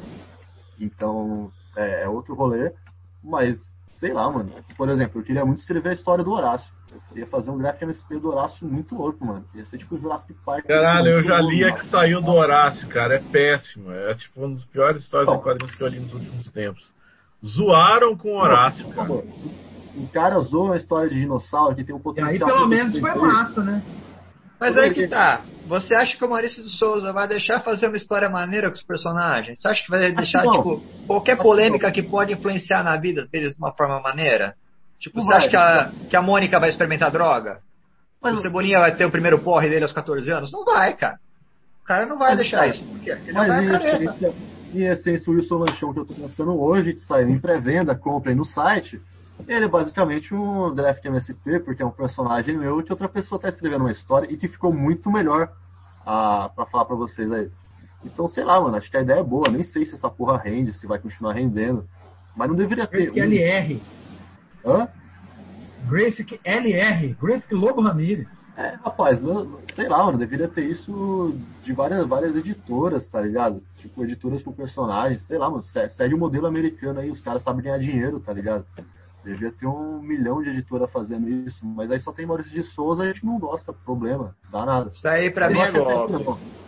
É É golpe. golpe, Deixa eu- deixa eu- de deixa eu golpe, enca- Mas é que tá, o golpe, eu en- o golpe é bom, rapaz. O cara é desonesto, eu tô, sou em prol da desonestidade. Isso aí é um Tu golpe. vai defender o Michel Temer agora. Tu veja bem o que você tá falando. Tu vai abrir precedente para áreas perigosas do pensamento. Enquanto isso, na sala de justiça. eu engatar outro papo aí, olha só. É, a gente está falando aqui das editoras e tudo mais, mas vocês dois, além de editores e que estão fazendo um trampo muito particular e importante é, é, no quadrinho brasileiro, nesse panorama do quadrinho brasileiro, é, vocês também são autores. Como é que fica essa treta aí, por exemplo, entre o Panhoca, autor, entre o Lobo, autor, e o editor? assim? Como é que fica essa, essa, essa coisa toda aí? Eu acho que o meu lado é mais fácil, cara, porque eu, eu enquanto quadrinho, eu só faço em horário de almoço, assim, quando acabei. E tudo tem que ser feito em 10 minutos, assim. Eu tenho que ter ideia, desenhar e rabiscar. Então, assim, nunca vai sair algo publicável num processo desse, cara. Então, pra mim, isso aí é meio que só minha diversão de Instagram mesmo. E tá bem pontuado ali. Pra eu sentar e fazer alguma coisa, assim, com, com um pouco mais de, de Você capricho mesmo. emagreceu então, né, meu? Tudo que você faz é na hora do almoço, aí esses dias você tava postando aquela foto auto-piedosa. Ah, eu não sei, porque eu emagreci nessa pandemia. e Eu pá. tô magro, cara. explicado, malandro. Eu sei, perdi- pô. Não é, cara, Vai isso aí é porque comer, eu, para, para de desenhar, cara. eu, eu tô magro porque eu não tô bebendo mais direito, cara. Porque eu só bebo praticamente com um amigo, assim. Eu saía de terça a domingo e agora eu só saio nunca. Eu saio pra ir até o posto de gasolina e voltar no máximo, assim, pra, pra beber um gole de gasolina ali e tal. Mas é. O que, que a gente tava falando mesmo de novo? Puta que pariu, cara. Esse negócio. Eu tenho, eu tenho um- Perdeu, perdeu a vez. Eu tenho um Vai. negócio ali que eu, que eu fumo às vezes que eu esqueço as coisas, cara. É meio complicado. Você fuma rachixe de gato, gato obeso. Mas vai. o É, Lobo, chama- o Lobo faz, uns quadrinhos, né? uns- faz uns quadrinhos maiores, né? E tal. Os quadrinhos do Lobo Ah. são quase graphic peraí, novel. peraí. Bebê, Eu sei de- desenhar, eu sei desenhar, o Panhota não sabe. Eu não sei mesmo. Deixa eu só concluir aqui, Lobo. Eu, eu ia falar, só Vai falando finalzinho. no quadrado. Ah, eu só paro pra Você desenhar pode e. você possa- colo- coloca- é, aumenta o tempo dele aqui, por favor, volta o tempo dele. Eu só, eu só paro para desenhar ou fazer alguma coisa com um pouco mais de capricho quando tem algum, algum objetivo final, sabe? Tipo, ah, vai ter chamada aberta de alguma revista ou alguém me convidou para alguma coisa. Mas no cotidiano, assim, de pensar, tipo, ah, eu vou desenhar 32 páginas aqui de um gibi para eu mesmo lançar, não. Nunca vou lançar nada meu, não, cara. No máximo eu preencho duas páginas ali na pé de cabra e é isso aí. Mano, é, o Panhoca não sabe desenhar, então é, ele fica brincando aí de ficar fazendo os rabiscos e tal. Mas também não cabe a ele falar se isso é bom ou não. Se ele postou, problema dele. As pessoas que vão falar se estão gostando ou não. Se o método dele é muito doido na hora do almoço, isso aí é, é outros 500, entendeu? Eu, eu até vejo que, mano, o cara é o maior webcomicer, um dos maiores webcomicers brasileiros do Instagram é o Panhoca lá lançando vários desenhos podres. E aí não, não convém a, a ele a dizer a qualidade do próprio trabalho. Ele está produzindo, o trabalho dele é produzir, o artista tem que fazer isso. E, mano, eu, ao contrário dele, eu desenho, eu gosto de desenhar. Então, eu sou mais complicado, porque eu tenho que parar mesmo de fazer as coisas para poder concentrar no desenho ali. E na correria de ser organizar, ir no correio, fazer uma porrada de coisa, comprar caixa de pizza, orçar preço de adesivo e escambau não é que não sobra tempo, às vezes sobra, mas você quer desenhar? Não, você quer ficar vendo um episódio do Bob Esponja ali na tranquilidade e relaxar a cabeça. Então. Não sobra, não sobra. Você tá. Você deve estar tá pagando dinheiro pro teu primo fazer as tarefas pra ti, cara. Não sobra tempo, não, você tá mentindo. Não, não, sobra. Pô, entre meia-noite e seis horas você faz o quê? Você dorme? Você, você, você dorme? Pô, tem, tem horário aí. Você, você não tem, trabalha. Tem esse tempo, né? Esse intervalo aí é sempre útil. Tem, tem um intervalinho aí, meia-noite. Esse é o tempo da droga. Com o auxílio do motoqueiro, do motoboy, o rendimento sobe. O cara é bom, o papel do motoboy é muito importante. Hoje em dia tem drive-thru pra tudo. Mas aqui, cara, no, no, momento meu único rolê é ir na fila do correio. Então, é, quando eu vejo outras pessoas ali, escuto as paradas. Então, eu, eu gosto de ficar lá esperando. Mas sei lá, por exemplo, acho que um quadrinho que eu fiz, o Asteroides, foi em 2017, foi porque eu tava injuriado que eu vi que eu tinha lançado o Vitor Belo e depois lancei o Noia e falei, caramba, mano, dois quadrinhos genial. E, putz, será que eu sei fazer quadrinho, mano? Será que eu, eu vou ficar um, sei lá, mano, eu quis tentar fazer algum bagulho na altura e, ou pelo menos fazer, né? Aí eu fiz o Asteroides lá, e aí depois acho que eu lancei o Supermercadinho Brasil ano passado, e aí foi mais um rolê, muito projeto, tipo, não tem ninguém para lançar, eu preciso tampar buraco. Então, mano, engole o choro e faz um quadrinho. E então foi muito mais pensado, tipo, vai ter tantas páginas, você vai fazer, mano, é, tentar criar um método da hora do almoço igual o panhoca aí. E, e sei lá, cara, eu fico meio injuriado de não desenhar às vezes. Às vezes eu queria só desenhar mesmo. Mas eu também não acho que as minhas coisas são muito tem, tem muita qualidade, não. Eu acho que é mais pra Indiana trouxa mesmo. E é bom, a gente gosta de tanta coisa merda, dá, dá pra gostar das minhas coisas também. Tem, tem o seu lugar. Mas é, às vezes eu fico em dúvida se, se eu vou tirar algum barulho que vale a pena ler e aí eu desencano também. Mas eu queria não, não ter editora, eu queria só desenhar, eu queria que, eu, que tivesse um clone meu me lançando, entendeu? Eu focar só em desenhar. É a minha, minha agonia da vida.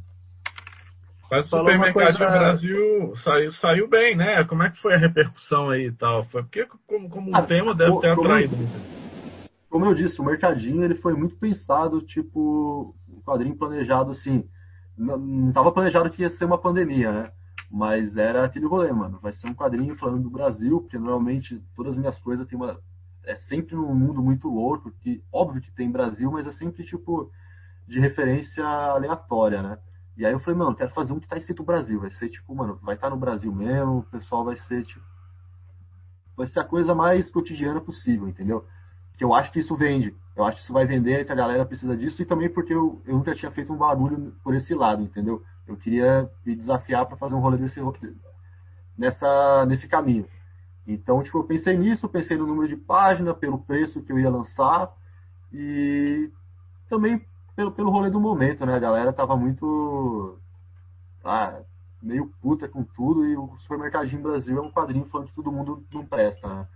Então foi tudo pensado, cada, cada barulho foi, mano, vai ser um quadrinho para vender e talvez tenha uma qualidade, ah, sei lá, artística ou escambal, mas Eu queria que ele fosse um projeto para vender bem, entendeu? Bem, é como a gente fala. É, coerente, bom, mas, mano, não é um quadrinho tipo que eu fiquei nas minhas experiências narrativas e, e, sei lá, esse papo de artista que tem em seu lugar. Era, mano, um bagulho tiro certo. Eu precisava produzir em tantos dias, tinha que falar sobre tal tema, sabe? Eu me coloquei como se fosse duas pessoas, alguém mandando em mim. E saiu, mano, saiu bem. É... Ainda me esgotou, poderia ter esgotado, mas eu lancei que eu lancei em, acho que maio do ano passado, vai fazer, fez um ano agora. Saiu bem, mano. Acho que foi é bom porque quando sai o meu quadrinho, eu eu tenho que me pagar, então eu faço parte do, da mesma empresa. Eu tenho que pagar o artista, né? Isso aí é, é bom para a logística da parada. Mas não saiu tão bem quanto eu achei que sairia também. Não sei se foi porque foi no começo da pandemia. É, mas deu para aprender umas coisas aí. Tentar criar um método panhoca de produzir mais rápido e não o pensar Ciro, muito. O Ciro já deu a resposta ali, por que, não saiu tão bem. É porque hoje em dia tem drive-thru para tudo, cara. Hoje em dia a galera recebe mercado em casa. O mercadinho tá caindo em desuso, cara. Pode ser, pode ser, cara. Pô, mas uma coisa do supermercadinho brasileiro ele mostrou que vocês, vocês ressaltaram aí, né, que tem muita é muito que é muito escrachado, que é o senso de humor, né, meio escroto, meio escrachado e né, muita violência, escatologia, sexo, essas coisas. Mas eles não falaram que os quadrinhos às vezes eles adquirem umas nuances políticas aí, né, assim de tentar pensar um pouco o que está rolando e tal, mesmo que seja por essa via aí. Vocês acham que tem essa dobra aí também, que vocês estão tentando mais uma ambição mais política nos quadrinhos, eventualmente? Cara, é... eu nunca penso muito, não, sendo bem sincero. Assim, eu, não, eu nunca falo, eu instruo ninguém que está fazendo um roteiro, um quadrinho para mim, para falar, ó, tem que ter um teor político, tem que ter uma mensagem, tem que, tem que bater na direita e tal. Mas acontece que a gente gosta disso, né? A gente gosta de ver direita se fudendo, né? Até essa semana ali, o, o Góes estava falando, cara, a gente podia fazer uma corrente com os personagens, assim, da pé de cabra, se manifestando contra o Bolsonaro.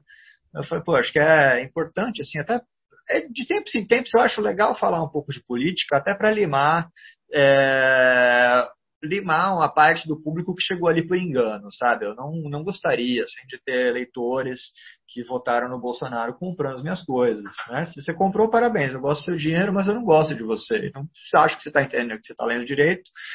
Né? E nesse papo aí de fazer os personagens se manifestando tal, eu lancei a ideia com o Chico Félix.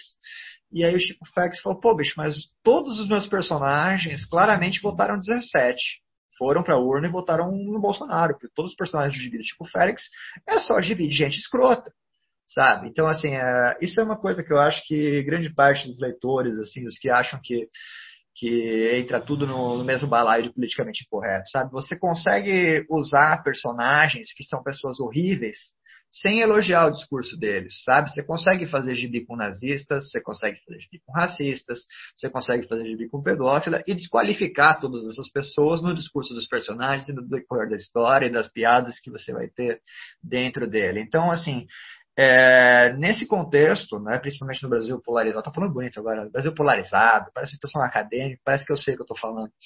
Acontece que tudo acabou ficando meio político, né, de 2013 para cá. Então, cara, acho que sim, acho que tudo, todos os gibis são meio políticos por tabela, sim, mas nunca foi intencional. É só porque todos os olhares estão mais voltados para esse lado, assim, né? Todo mundo já está enxergando política em tudo e a gente não compactua com grande parte dos valores ali da, da dos políticos de direita, do, do, do retrocesso, grande etc. Parte. E isso. Qual é a parte que você compactua, por favor? Ah, cara, eu, eu, eu gosto bastante. Eu sempre gostei de gel no cabelo. Acho bonito, assim, uns cabelos com gel. Obrigado ah. pela resposta, pode dar continuidade ao raciocínio. É. Mas é, de tudo que eles falam, assim, acho que eu não, não gosto de nada. Mas eu gosto de gel no cabelo, por mais que tenha cabelo comprido, não sei como é que dá pra usar gel no cabelo agora. É, mas, é, enfim, isso acaba se refletindo nos trabalhos, né? Como eu sei, conheço as pessoas que publicaram pela Pé de Cabra, acaba com que todos eles são politicamente com viés políticos por trás disso e financiados pelo Partido Comunista da China. Que viagem é essa, velho? Porra, me passa o WhatsApp aí do, do Partido Comunista da China que eu tô precisando do financiamento também. Mano, Telegram. Eles usam o Telegram. Telegram é russo, né? Então pode, pode ser que eles usem mesmo. Ou o TikTok, que o TikTok é um jeito TikTok. chinês de falar com dancinhas. É que a galera não pegou ainda que é tudo código. Eu não tenho sotaque no meu, na minha malemolência ali. Tem que melhorar sua dancinha chinesa, rapaz. É, mano, eu, vou, eu posso falar específico do Mercadinho Brasil, que eu acho que tem esse bagulho político que você falou aí, mas é uma coisa minha de quando eu falei que eu quero fa fazer uma coisa mais no Brasil, era uma necessidade minha de. Tudo que eu tinha feito sempre foi uns treco doido, mano. Tipo, muito, muito viajado. Eu falei, mano, deixa eu pensar uma coisa mais na realidade, assim. Embora quem leu vai ver que tem umas coisas bem viajadas.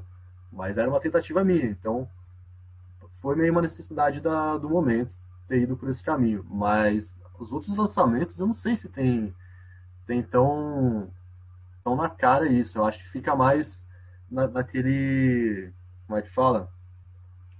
É, não fica óbvio embora eu, a gente sempre prioriza coisas que eu acho que pessoas de direita ou conservadoras vão odiar, né? Que é tipo droga, sexo doido, é, umas paradas retardadas, desenho feio tal. E, mano, sei lá, eu acho que, tipo assim, é óbvio que a gente tá no momento tem que deixar muito claro nossa posição mas ficar com esse papo de ficar fazendo quadrinho, igual o Penhoque falou, batendo no Bolsonaro, falei, porra, mano, isso é uma puta muleta bosta. Tipo, se você quer produzir um bagulho, sei lá, artisticamente expressivo, ou poder ter liberdade para pensar em umas coisas assim, você vai ficar, ah, eu vou desenhar o Bolsonaro se fuder. Eu falei, pô, beleza, mano, é da hora, faz isso, vende para o partido aí usar como. Vende não, dá pro partido usar como cartaz em manifestação, mas, porra, mano sei lá, a, quem lança comigo também, os, os autores nunca, eu nunca falei nada, tipo, mano, não, não faz isso ou faz isso. É tipo, primeiro liberdade total, que eu confio no que eles fazem.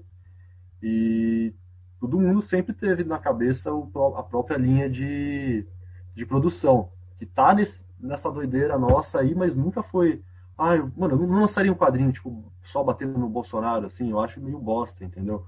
Eu acho que é tipo artisticamente isso é fraco, entendeu? Tem o seu lugar como propaganda, mas não é o que eu faço, entendeu? Saca? É, atirar, é atirar no mensageiro, cara. É, mano, eu, eu acho que é muito fácil. Tem muita gente aí, ilustrador de Instagram, pra engajar fica desenhando umas coisas que tá na. Ah, agora é legal desenhar o Bolsonaro se fudendo. Porra, você vai ganhar um monte de like lá e compartilhamento e o caralho. Mas pro próprio trabalho eu acho meio, meio bosta, meio muleta, assim. Ô, Alma Cebosa, tu tá aí todo entretido aí no podcast, né? Então entra lá no raiolaser.net que tu vai ficar maluco, seu tosco. É vocês é, veem as cenas dos quadrinhos hoje? Por exemplo, quando eu estava no Brasil, ia muito no FIC, etc. E eu percebia que, por exemplo, as tiragens que o pessoal tinha, né? Não sei se é, seria igual, igual de vocês, assim, uma coisa na faixa de 500, mil exemplares se, por exemplo, quem, quem consumia é, eram os próprios quadrinistas, né? Assim, é uma coisa meio é, autofágica. Como, vocês percebem isso? Assim, vocês acham que é uma, uma coisa assim meio que um, um sem saída? Ou, ou, ou, vocês assim por ter um material assim mais acessível, que não tem essa coisa assim de ser um, um quadrinho muito elitista, capa dura, etc, que é muito caro? Vocês também têm uma capacidade de penetração maior, né? Aí um, público assim que não, necessariamente é, lê quadrinhos, né? Um público assim que, sei lá, curte rock, curte umas coisas diferentes, tal. É, como que vocês veem esse momento do, do mercado é, consumidor nosso, essa falta de renovação, etc? Cara, Pô, primeiramente, eu, eu, não acho que eu tenho a maturidade para conseguir analisar tudo isso. Até quando você falou capacidade de penetração, eu estava dando risada porque bate uma quinta série em mim aqui. É, mas é, o mercado de quadrinho, cara, eu acho que roda muito disso de dele ser autofágico, de, da gente comprar da gente mesmo, né? Eu compro, acho que tirando de tatuagem ali da escória, porque eu sou contra a tatuagem eu tenho todo o catálogo da Escória Comics, né? Eu tenho todo o catálogo da Beleléu, eu tenho todo o catálogo de várias editoras. Então, assim, eu compro isso porque eu gosto disso. E feira de quadrinho, cara, pô, acaba sendo jogo para todo mundo, você acaba trocando as coisas.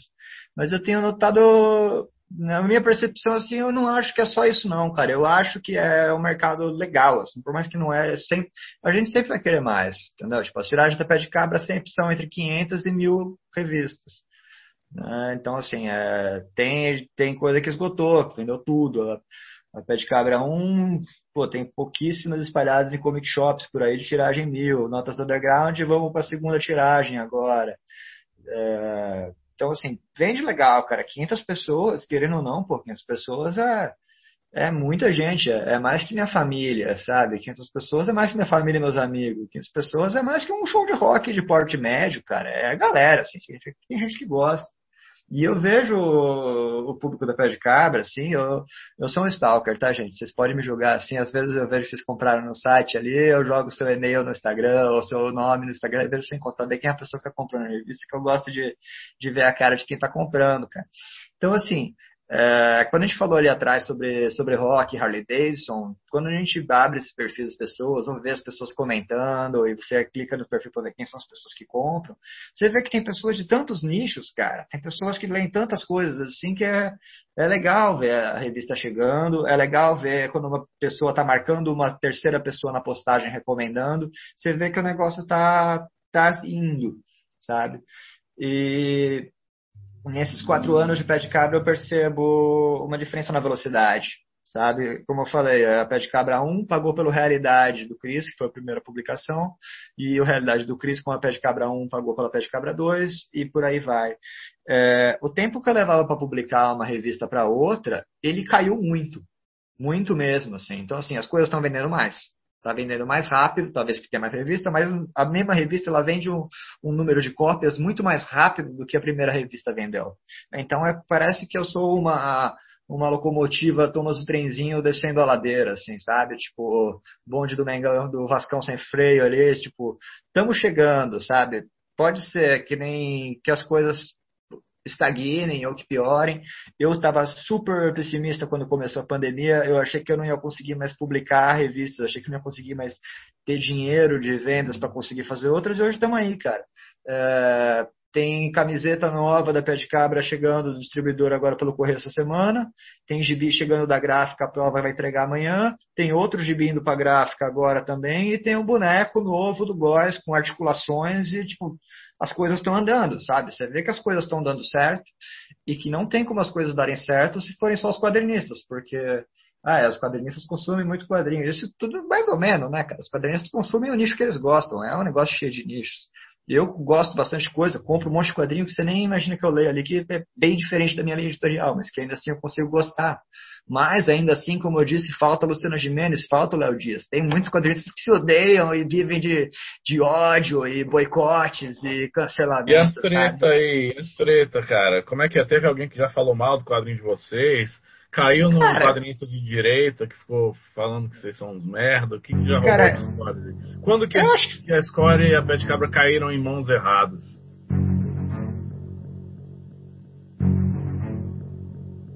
Cara, eu, eu perdi a conta da Pé de Cabra duas semanas atrás por ataques virtuais vindo de Kiev e Ucrânia. Provavelmente é o VoIP de alguém aí, bicho. Chatão você, cara. Vai arrumar o que fazer se tá escutando isso aí, tá? Mas, sei lá, cara, a gente. É, não sei se alguém chegou a falar merda, assim, propriamente dito abertamente. Inclusive, se alguém não falar, não gostar, pode falar também, cara. Eu entendo que você pode não gostar do meu trabalho. Entendeu? Tipo, pode não gostar, pode falar, não curto teu trabalho, mas acho você bonito, então tô te seguindo, tudo bem, tá? Pode falar que eu sofri pra caramba trabalho de maneira, eu prefiro, inclusive. Mas, sei lá, cara, eu acho que esse negócio que era tipo um mercado voltado para ele mesmo, eu acho que ele tá quebrando. Até porque o quadrinista brasileiro também quebrou. Nenhum quadrinista tem dinheiro mais para comprar tudo isso de quadrinho que sai hoje em dia. Teve aquele caso do, do é. Carluxo com você, Panhoca? Oi? O, Desculpa, aquele caso do, do, do Carluxo. Carlos você... Bolsonaro, não, Carlos Bolsonaro. Não, não, foi com o Lobo. É. Foi com o Lobo? Foi com o Lobo, não, foi com o Lobo. Vou começar de trás pra frente desse caso, caso do Carlos Bolsonaro aí. O maluco comprou uma jaqueta que eu lancei e um quadrinho Porta do Inferno. E aí ele tirou uma foto segurando o quadrinho assim e falou: Mano, eu vim aqui pra bater em Bolsominion e ler Porta do Inferno. E já acabei minha leitura. E, mano, o Carlos Bolsonaro retweetou isso e falou: a ONU, a Anistia Internacional não vai falar nada sobre esse tipo de violência. Mano, foi um treco bizarro, assim, porque o cara tava usando a pochete do Adriano Estigais, e aí os bolsominions, a gente vai ligar para Adriano Estigais, ele nunca mais vai ter emprego, e, e, aí tentando ligar, e, mano, o número não existe, é um personagem. E a galera falou, eu falei com ele, ele tá despedido, e eu, mano, surreal, assim, surreal. E eu falei, nossa, é agora que vai aumentar as vendas, né? Fiquei pronto. Cara, não adiantou nada. Não aumentou nada, não deu merda em nada. Eu falei, porra, mano, é o Carlos Bolsonaro. Eu podia estar na, na, na Globo lá, como quadrinista, Porta do Inferno, tenta matar, não sei, mano. Mas foi um treco, mano, aleatório. Deu mais ruim pro cara que postou a foto. Pra mim não aconteceu nada. Mas só para não perder a pergunta sua aí, Marcão. É, eu tinha completamente essa impressão que era um, um, barulho que a galera do meio comprava e ficava ali se naquele, naquele rolezinho, mas que nem o Panhoca, assim, eu tenho muita impressão de cada vez mais vender quadrinho para pessoas tanto fora do, do meio do quadrinho, do meu nicho, quanto fora do, do, do rolê de quadrinho. Tipo, às vezes eu vendo uma pessoa que fala, mano, essa pessoa nunca leu nada e do nada tá comprando uma história comics. Aí você vai porque, ah, mano, porque viu que alguém comentou, ou às vezes o tema do quadrinho interessa, entendeu? E sei lá, cara, eu acho. Eu, eu vejo isso um, ano antes da pandemia, mas agora, com, como não tem feira, é tudo online, eu acho que às vezes prioriza esse tipo de coisa também. Acaba chegando numa galera que às vezes está despercebida ali no, no, Instagram, vê uma fotinha e fala, mano, que merda é essa? Putz, é quadrinho. Mas, mas, mano, no geral, a gente tá no Brasil, né? Ninguém sabe ler, então é, comprar quadrinho já é um treco pra elite mesmo, pra quem, quem sabe ler, mano. Se você sabe ler, você é elite, cara. Então, é, tá muito longe de ser um treco, tipo. Mano, podia ser igual no Japão, os caras fazem quadrinho de, de qualquer coisa, mano. Quadrinho de de vidraceiro, aí a galera lê no metrô e joga fora, tá ligado? Tipo, qualquer um lê, é, tipo, é igual, é igual filme, né? Você vê filme, você vê filme. Você lê quadrinho, você lê quadrinho. Aqui não. Aqui você lê quadrinho, você, não, então você é o grupo que lê quadrinho. Você não pode ser uma pessoa normal que pegou um quadrinho pra ler, sabe? Aí então. Mas sei lá, mano, eu acho que tá, tá, tá mudando sim, cara. Eu vejo bastante na história também esse perfil de uma galera que às vezes eu sei que nunca leu nada e tá comprando porque uma indicação do amigo falou, mano, você tem que ler isso aqui o pessoal tá vendo. Mas é um rolê muito pequeno ainda, né? as minhas tiragens são menores que do Panhoca, eu faço 300 ou 500. É, tem umas coisas que esgotam um pouco mais rápido, tem coisa que não esgota, assim. Mas, mano, Panhoca, mesmo 500 sendo maior que a sua família, o que eu acho que não é, porque eu já fui numa festa da sua avó e tinha gente pra caramba, e então eu, eu meio que discordo disso aí. Mas, cara, é muito pouco, mano. A gente vender 500, vender mil, é tipo, muito pouco, tá ligado?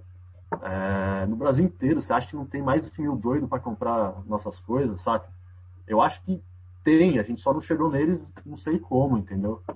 Mas aí também, porra, nosso trabalho é continuar produzindo e vamos que vamos. Deixa eu só fazer um, um parênteses aqui com, com, uma anedota que aconteceu aqui com, com as duas editoras, que um, um, tempo atrás teve aquele cliente esquisito nosso. Tu lembra quando compraram os negócios da, da Escória?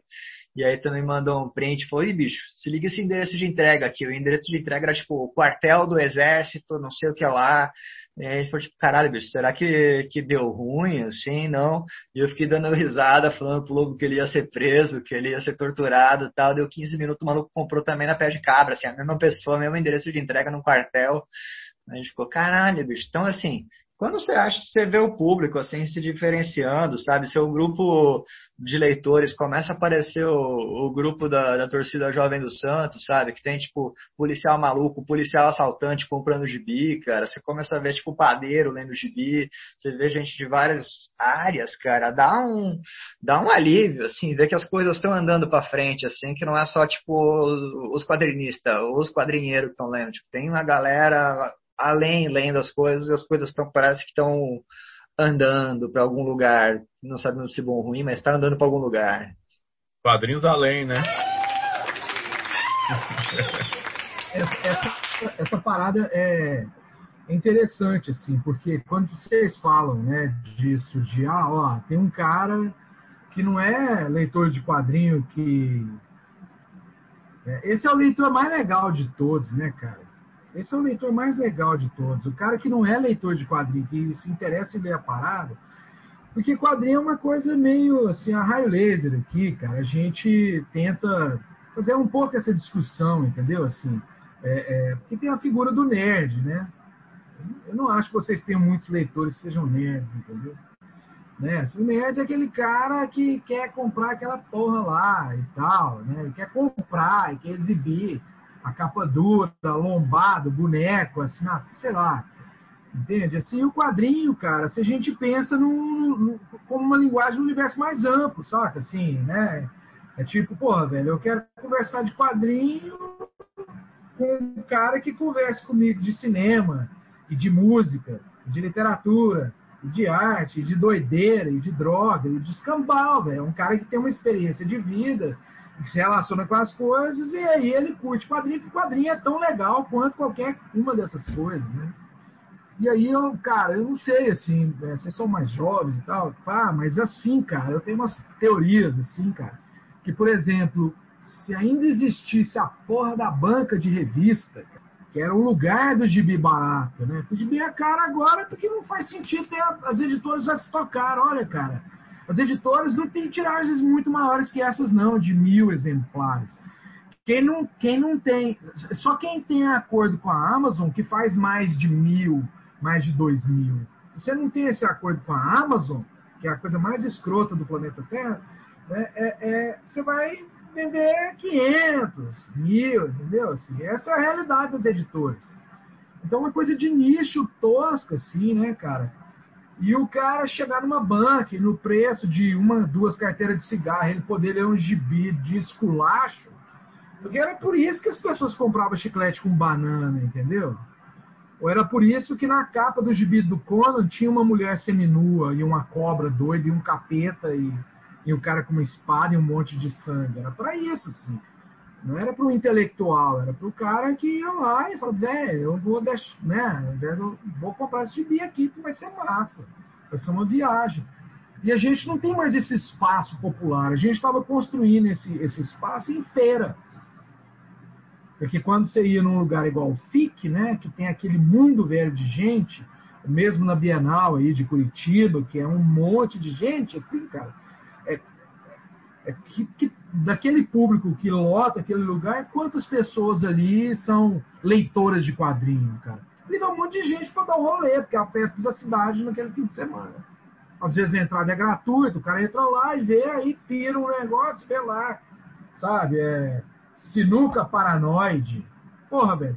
Assim, se uma pessoa passa na frente de um gibi que se chama Sinuca Paranoide ou ele passa na frente de um gibi que chama Wilson Lanchão, Máquina Assassina, o cara não compra esse gibi, cara, esse cara nem merece viver, cara.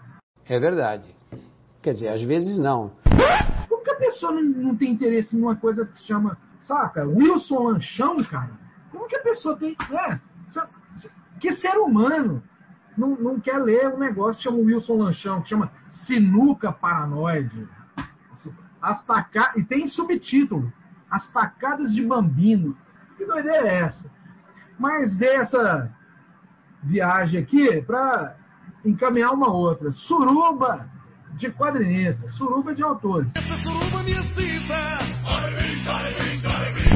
Vocês têm autores particulares, mas tem uns que vocês criam uma triangulação amorosa aí. É, fala um pouco sobre isso, o que, é a triangulação amorosa, esses autores que vocês dividem, por que vocês dividem? Eu jogo no, eu jogo no campeonato de futebol amador aqui de Curitiba, que é a Liga João Saldanha, né, que é um, um campeonato formado por times da esquerda, né? Eu, qualquer pessoa que já viu jogando bola sabe que eu jogo mal. Então, assim, eu não vou fazer todos os gols, eu não sou a estrela da equipe e eu também não quero os méritos. Eu não vou ser o cara segurando o troféu na hora da foto caso a gente ganhe quando voltar aí o campeonato depois da pandemia. Eu sempre me enxerguei meio como, como um ala, um lateral direito, talvez. Então, assim, eu, não, eu nunca vi, assim, os autores como um autor pé de cabra, sabe? Tipo, esse cara publica pela pé de cabra.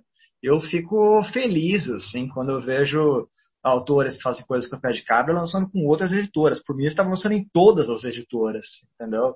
Eu queria que, sei lá, a editora que faz lança livro espírita a editora que lança folhetim do Astar Sheeran tivesse lançando coisa do Gerlach também, cara.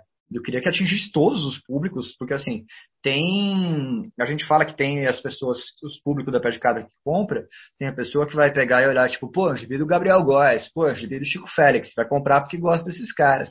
E tem as pessoas que falam assim, pô, já comprei três gibi da Pé de Cabra, gostei de dois, gostei de três, lançou mais um, vou ver qual que é desse aqui também. E compra pela editora. Acontece isso.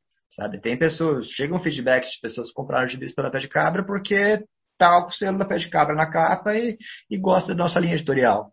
Então, sei lá, teve gente que conheceu o Vitor Belo através do Sinuca Paranoide, sabe? Sendo que ele já tinha três publicações, acho, quatro talvez, pela, pela Escória Comics, e tinha algumas histórias dele na Prego, sabe? Então eu acho legal, assim, é, é, sair autores por várias editoras, porque eu acho que consegue divulgar mais o, o autor, consegue fazer ele, ele atingir essas coisas todas.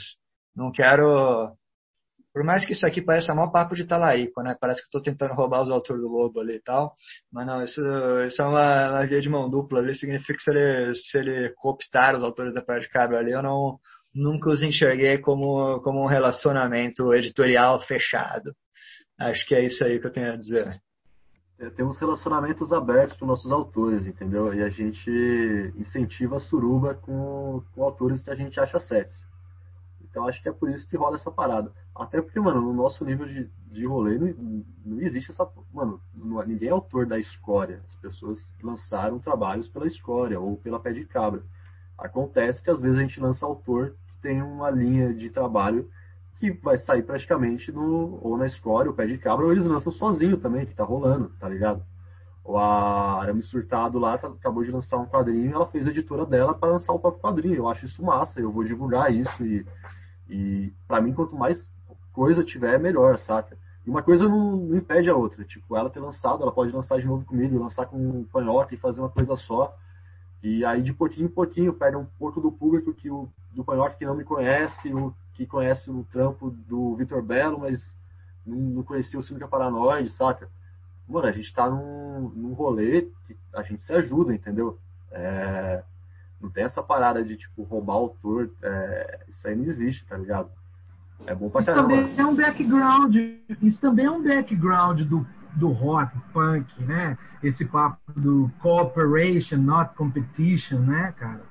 Isso também é uma coisa que está no DNA da gente, que tem banda, que tem selo, a vida inteira no rolê, né? De você receber o cara na sua casa e, e fazer a coisa girar, né, bicho? É muito mais fácil a gente quebrar todo mundo junto do que um estourar. Exato, exato. A ideia nunca foi, tipo, mano, a história vai monopolizar tudo e virar a editora de quadrinho podre. Não, cara, é tipo, eu quero ser uma editora de quadrinho podre e eu incentivo quanto mais editores quadrinho podre tiver, melhor, entendeu? E tipo, eu vou divulgar todo mundo que, que rolar aí e ajudar do jeito possível, saca? É, é mais do que, tipo, alguém explodir ou, ou ficar famoso ou caralho. É tipo, mano, é a gente junto, entendeu? E não é papinho de romântico, não, mano. É, é um tipo de organização que a gente prefere, cara, pelo próprio rolê que a gente tá. Que eu sei como que o Panhorca trabalha, tá ligado? Eu sei como que é ter uma editora de uma pessoa só. Eu gosto das coisas que ele lança também, então a gente, mano, tá no mesmo caminho, agindo em rolês diferentes, sabe? Eu acho que quanto mais tiver essa suruba doida aí, melhor, mano. Ah, o Fábio Vermelho. A Veneta lançou o Fábio Vermelho aí. Mas lançou depois que eu tinha lançado o Dr. Milton, lançado o 400 Morcego, depois que ele tinha lançado uma porrada de coisa, aí acho que eles viram, porra, ó, tem, dá pra lançar esse moleque. Então eu falei pra ele, cara, da hora, mano, lança pela Veneta, vai, vai é, uma editora maior, assim, mais conhecida, né? Vai ajudar eu vender, vai ajudar você vender, tipo, e nem por isso ele vai falar, agora eu não vou lançar mais com Score, ele vai lançar um quadrinho no fim do ano. Então é tipo, mano, é a suruba doida aí e vamos que vamos. Pô, massa demais, é, papo, papo legal, a galera colocando bem essas questões, acho que discutindo bem também a as condições do quadrinho nacional, acho que serviu muito para isso, essa conversa, né, para ver quais são os limites, o alcance e também que perspectivas, né, e tal, nem sempre são tão otimistas, mas a galera, eu queria saber se vocês também, é, para a gente encerrar, né, É, vamos encerrando porque nosso tempo tá, tá dando aqui. Então, primeiro eu agradeço porra, muito a presença de vocês. Do caralho essa conversa. Os quadrinhos que vocês lançam são. Para, para a equipe da Raio Laser é uma unanimidade. Todo mundo gosta. Acho que vocês estão entre o melhor material que está sendo lançado de quadrinho brasileiro na atualidade. É, então, primeiro eu queria saber se, mesmo que por acaso, se por acaso o, em algum momento acabar essa aventura, esse sonho, esse, esse, trampo, esse processo que vocês estão aí, se vocês acham que vão deixar um legado aí, no futuro, aí, décadas na frente, as pessoas vão ler os quadrinhos que vocês estão publicando. Né? E aí eu vou pedir para vocês também é, apresentarem aí o que está no catálogo que vocês estão lançando agora aí e tal. Vi que está com que a, que a a Pé de Cabra está com o Tiger Fist, né, que é uma revista mix bem interessante, com uma história inédita do Góis, muito zoada pra caralho, Góis é foda.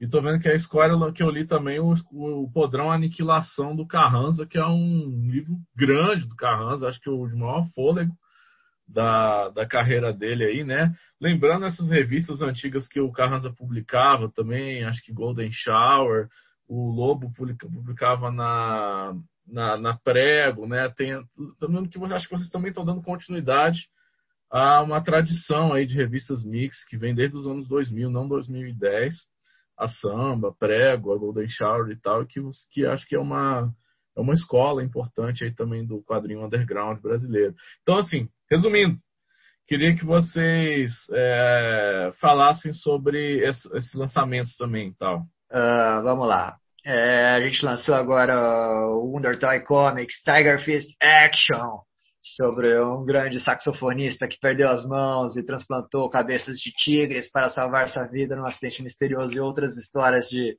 de Gabriel Góes e um time de colaboradores ali. Isso aí deu, deu pontapé agora dessa série que é o Wonder Toy Comics, capitaneada ali pelo Gabriel Góes. Então agora na sequência a gente vai ter o Wonder Toy Comics 2, que vem a seguir, que vai ser os Super Fighters, gibi de porradaria e soco e mais lutas e conflitos físicos o tempo todo, que vai retomar alguns personagens que já estão circulando do Gabriel Góes aí desde 2010. Junto com ele vai vir os brindes foda, vai ter um boneco, nosso primeiro boneco feito numa fábrica ali que vai ser tem articulações e mexe três opções de cores. Enfim, estamos com muitos planos assim, eu gosto de, de produções daqui para frente. Estamos com um gibi novo na gráfica da, da velha, chama Ciência Maldita, que é um gibi de, de negação de ciência. Olha que timing perfeito para lançar um gibi de negação de ciência, né? Mas não somos bolsonaristas, mas é um gibi com. Puta, é um gibi de negação de ciência, ayahuasca, serial killer e zoológico, que são os temas que sabidamente pensam no outro quando eu falo essas palavras. Vai ter 64 páginas em preto e branco ali, é um, um thriller comédia policial fudido, assim, é o trabalho mais longo que eu vi dela até então. O Chico Félix vai estar com outro gibi também que a gente está nos quase mandando para gráfica, falta terminar três páginas ali de, de umas correçõezinhas pequenas, que vai um gibi que chama Velho Sacudo, para debater temas importantes da sociedade atual, como a terceira idade e seus comportamentos, porque nós não temos mais velhos hoje em dia no Brasil, tá? Não, Márcio, esse é o problema. O velho sacudo é o último da espécie dele, ele é um velho. Você pode ser velho, mas não ser um velho. Você é roqueiro, você tem banda. O velho sacudo, ele é o último da espécie dele. É aquele que fura a bola quando cai ali. É um gibi de super-herói também, que é outro tema importante para a gente debater o que afinal é um herói ou não na sociedade.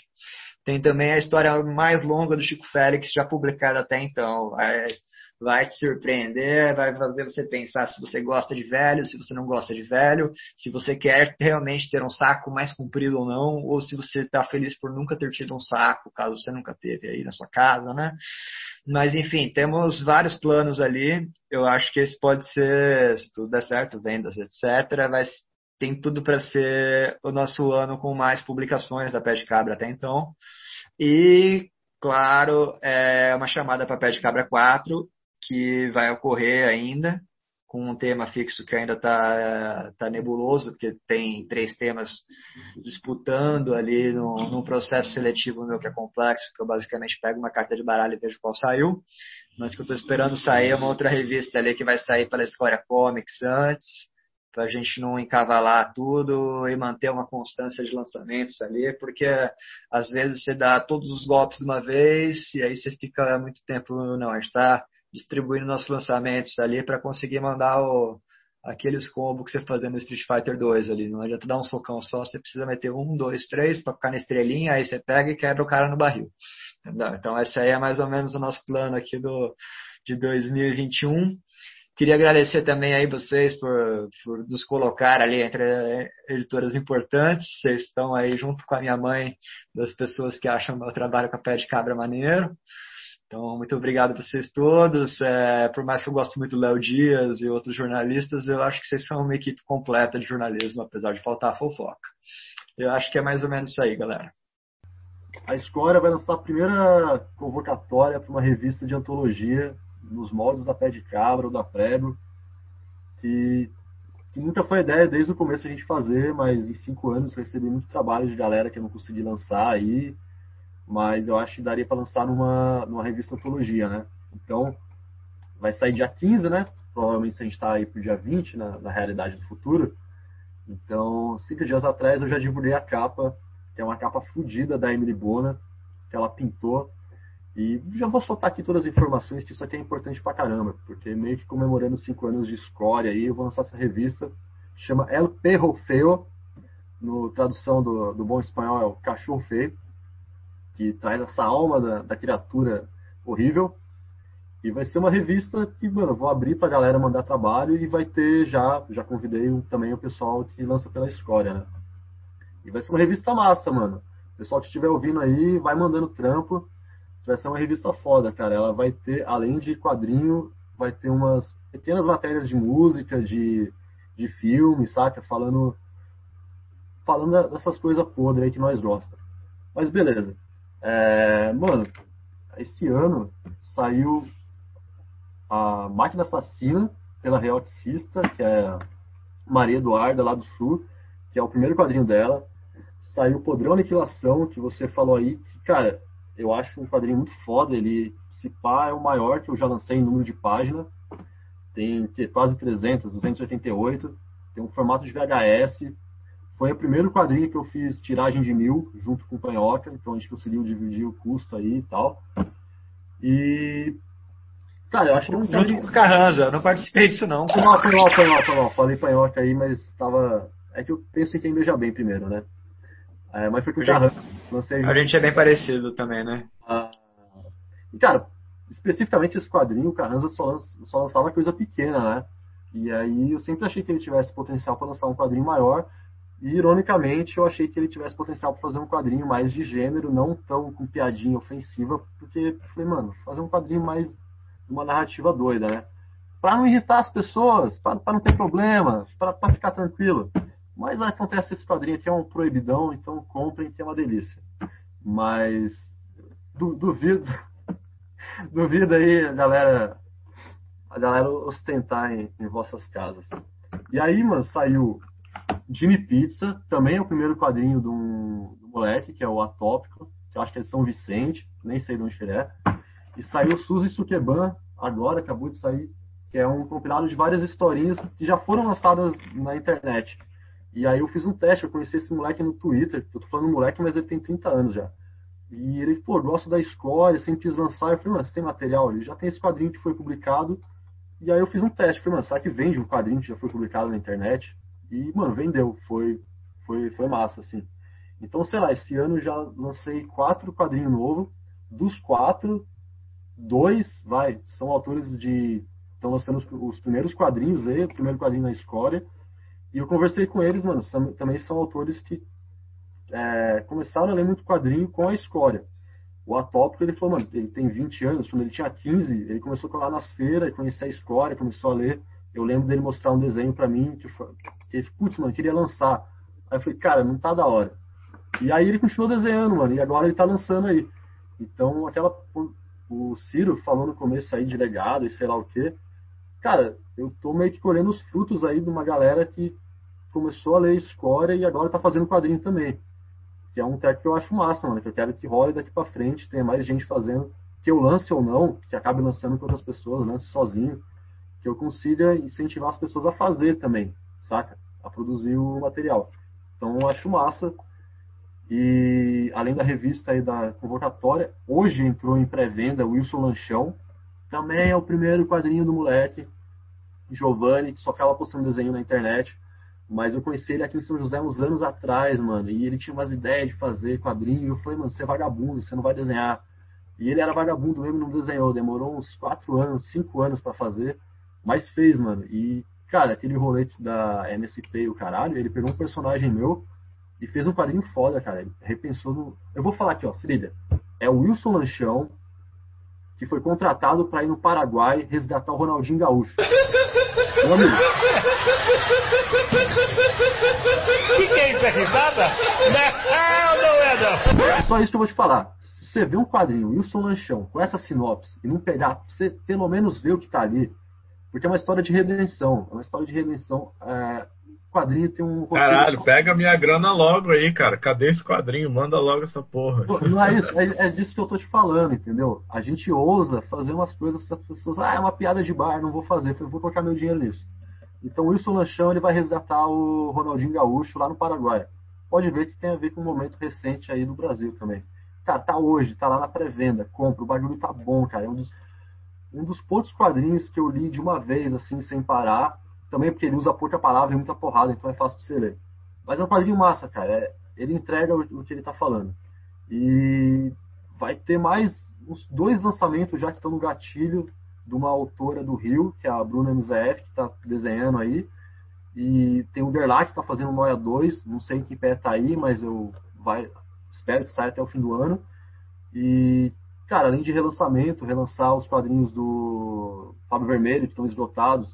Talvez eu relance aqui em junho. E também que nem o Panhoca, cara. Esse ano vai ser o ano que eu vou lançar mais. Já está sendo o ano que eu vou lançar mais coisa. E a gente está programando aí as taxas do, do combo do Street Fighter aí. Ele lança, eu lanço pra dar porrada em todo mundo e tirar o dinheiro da galera, sacou? Acho que é isso, mano. Acho que essa porrada de lançamento aí, espero que repercute os próximos anos. Galera compra em sebo nossos quadrinhos daqui a 30 anos e fala: caralho, mano, tinha uns negócios podres naquela época, vou fazer aqui. Agora eu vou fazer. Porra, foda demais, cara. Vocês realmente acho que são mesmo inspiração para uma geração que vai vir aí e tal para dar continuidade à tradição de quadrinho podreiro no Brasil, né? Mas é, pô, obrigado aí pela presença. Realmente é uma honra a gente receber vocês aqui, considerando toda a qualidade do trabalho de vocês, que vocês bem explicaram aí. E Márcio, você quer falar uma última palavra aí? Quero dizer que eu vou passar o contato dessas pessoas para a Polícia Federal o endereço, o CPF e tudo mais, para que tome as devidas providências. Não tem cabimento esse tipo de gente ficar circulando de forma impune no meio quadrinístico brasileiro. Esse meio fofo, afável, bonitinho, cheiroso, pompom com protex. Enfim, agradecer aí, Panhoca e Lobo Ramires. Pô, legal demais esse papo, cara. É isso que o Ciro falou. É, que vocês estão fazendo é um lance muito, muito legal, importante. É, é, não é só da diversão e tal. Tem uma coisa muito mais profunda que está sendo é, é, colocada que, é, e, que, que, falta, né? Que estava faltando, né? Mas vocês estão aí nessa função de, de dar esse trampo aí, né? Que eu acho que ainda vai render muitos frutos aí, cara é só não dar um passo em falso que, que, que esse projeto vai longe, bicho, porque. Não, nem vou falar isso, né? Porque se, a gente fala assim que esse é o pior momento, vocês estão lançando o maior número de gibis da história das suas editoras, né? É possível o país piorar e piorar, né? Então eu não vou falar isso, mas. Mas é isso, cara. Vocês têm know-how, expertise, são inteligentes e têm noção e sabem o que é um quadrinho muito massa e é algo muito particular brasileiro que eu acho bem foda. Então, classe A, vocês terem topado o convite esse papo aí. Muito, muito massa mesmo. recomendo a todos, né? Que também é uma coisa é, é, é típica do rock, assim, né? Só para eu sou um, um, defensor desse estandarte, assim, né? Do rock, não do rock barrigudo, apesar de eu ser barrigudo, né? é, é, desse rock de velho, assim, porque isso também não é rock, mas é assim, é, é, existia uma lógica, né? Que era o seguinte: você se afiliava né, num tempo que não existia. Vamos falar para os jovens agora, certo? Houve um tempo que a única maneira de você escutar a música era você tendo o disco, a fita na sua mão, entendeu? Então você escutava isso na mão de um amigo, você tinha que comprar o negócio. Ou ouvir no rádio e na TV, entendeu? E, e, e assim, e quem não ocupava esse lugar do rádio da TV, né, que, são, que eram as gravadoras independentes, você se afiliava muito mais ao selo do que às bandas, por exemplo. Então, por exemplo, né, eu sou o cara de uma geração, assim, olha, se é da Estros, por exemplo, se é da Alternative Tentacles, não me interessa, eu vou comprar essa porra. Que é foda, que os caras que fizeram são foda, eu entendo. Se é da Matador, eu vou pensar e tal. Se é da, sabe, touch go, eu posso, pode ser que seja legal, tem coisa legal, tem coisa que não pega, que não pega muito. Então, essa, essa coisa de uma identidade curatorial e tal, muito forte, poderosa, que eu acho que é muito importante, né? Isso é um trampo editorial muito casca grossa que vocês fazem, né? de, de, criar uma identidade, né? É isso, sim. Se tem Square Comics, eu posso comprar porque eu sei o que, que vai ser. Se tem pé de cabra, eu posso comprar porque eu sei o que vai ser. E vai ser legal, não é porque eu sei de antemão que vai ser uma repetição, uma reprodução. Não tem nada ali que é cover, assim. É porque tem uns caras malucos pra caramba que apontam rumos, né?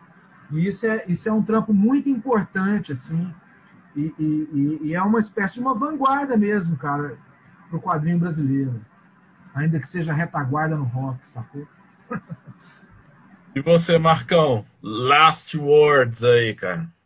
Não, só é, agradecer aí o Panhoco, o Lobo aí, é, pelo trabalho deles e me impulsarem aqui hoje. É, assim, trabalho é, muito importante, assim, que, pô, é, esses caras nos trouxeram Victor Belo, né, assim, cara. Que, pô, apresentou personagens, assim, impagáveis, assim, cara, momentos hilários, assim. E também esse trabalho de é, ter compilado, né, o trabalho do, do Gerlach também lá no é, Rudimentos da Linguagem e tal, assim, um trabalho assim que, pô, você ter um, um cadernado ali com o, o filé Gerlach ali, pô, um trabalho assim que você ter isso na sua coleção, cara, pô, é uma coisa que é, um diferencial, assim, sabe? Assim, eu, quando tiver velhinho ali, é, eu vou ter esse gibi para mostrar para meus, meus filhos, assim, o, o, retrato de uma, de uma época, sabe? Assim, um material, assim, que estaria perdido por aí, entendeu? Então, só agradecer. E é isso aí, cara. Continuem nesse caminho aí que estamos curtindo.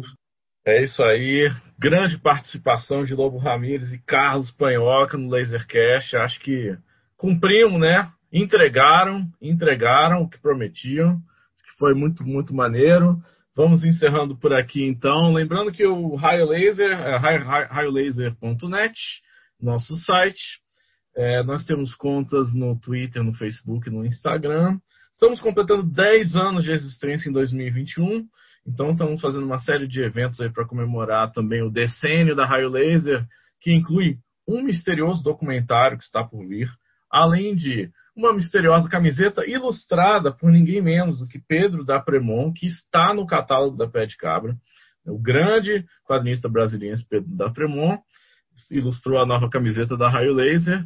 É, e também é, vai sair o meu livro, né, o livro coletando as minhas, minhas críticas da, da coluna Zip, que eu publiquei no Metrópolis entre 2017 e 2019.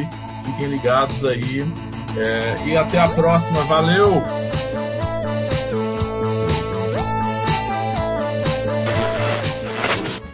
Raio Laser é Ciro Inácio Marcondes, Pedro Brant, Márcio Júnior, Marcos Maciel de Almeida, Dandara Palankov, Bruno Porto, Lima Neto. Edição do Lasercast, Éder Freire e Gustavo Trevisoli. Mídias sociais, Ed Tenório. Diagramação e design, Bruno Porto e Poliana Carvalho. Acesse raiolaser.net.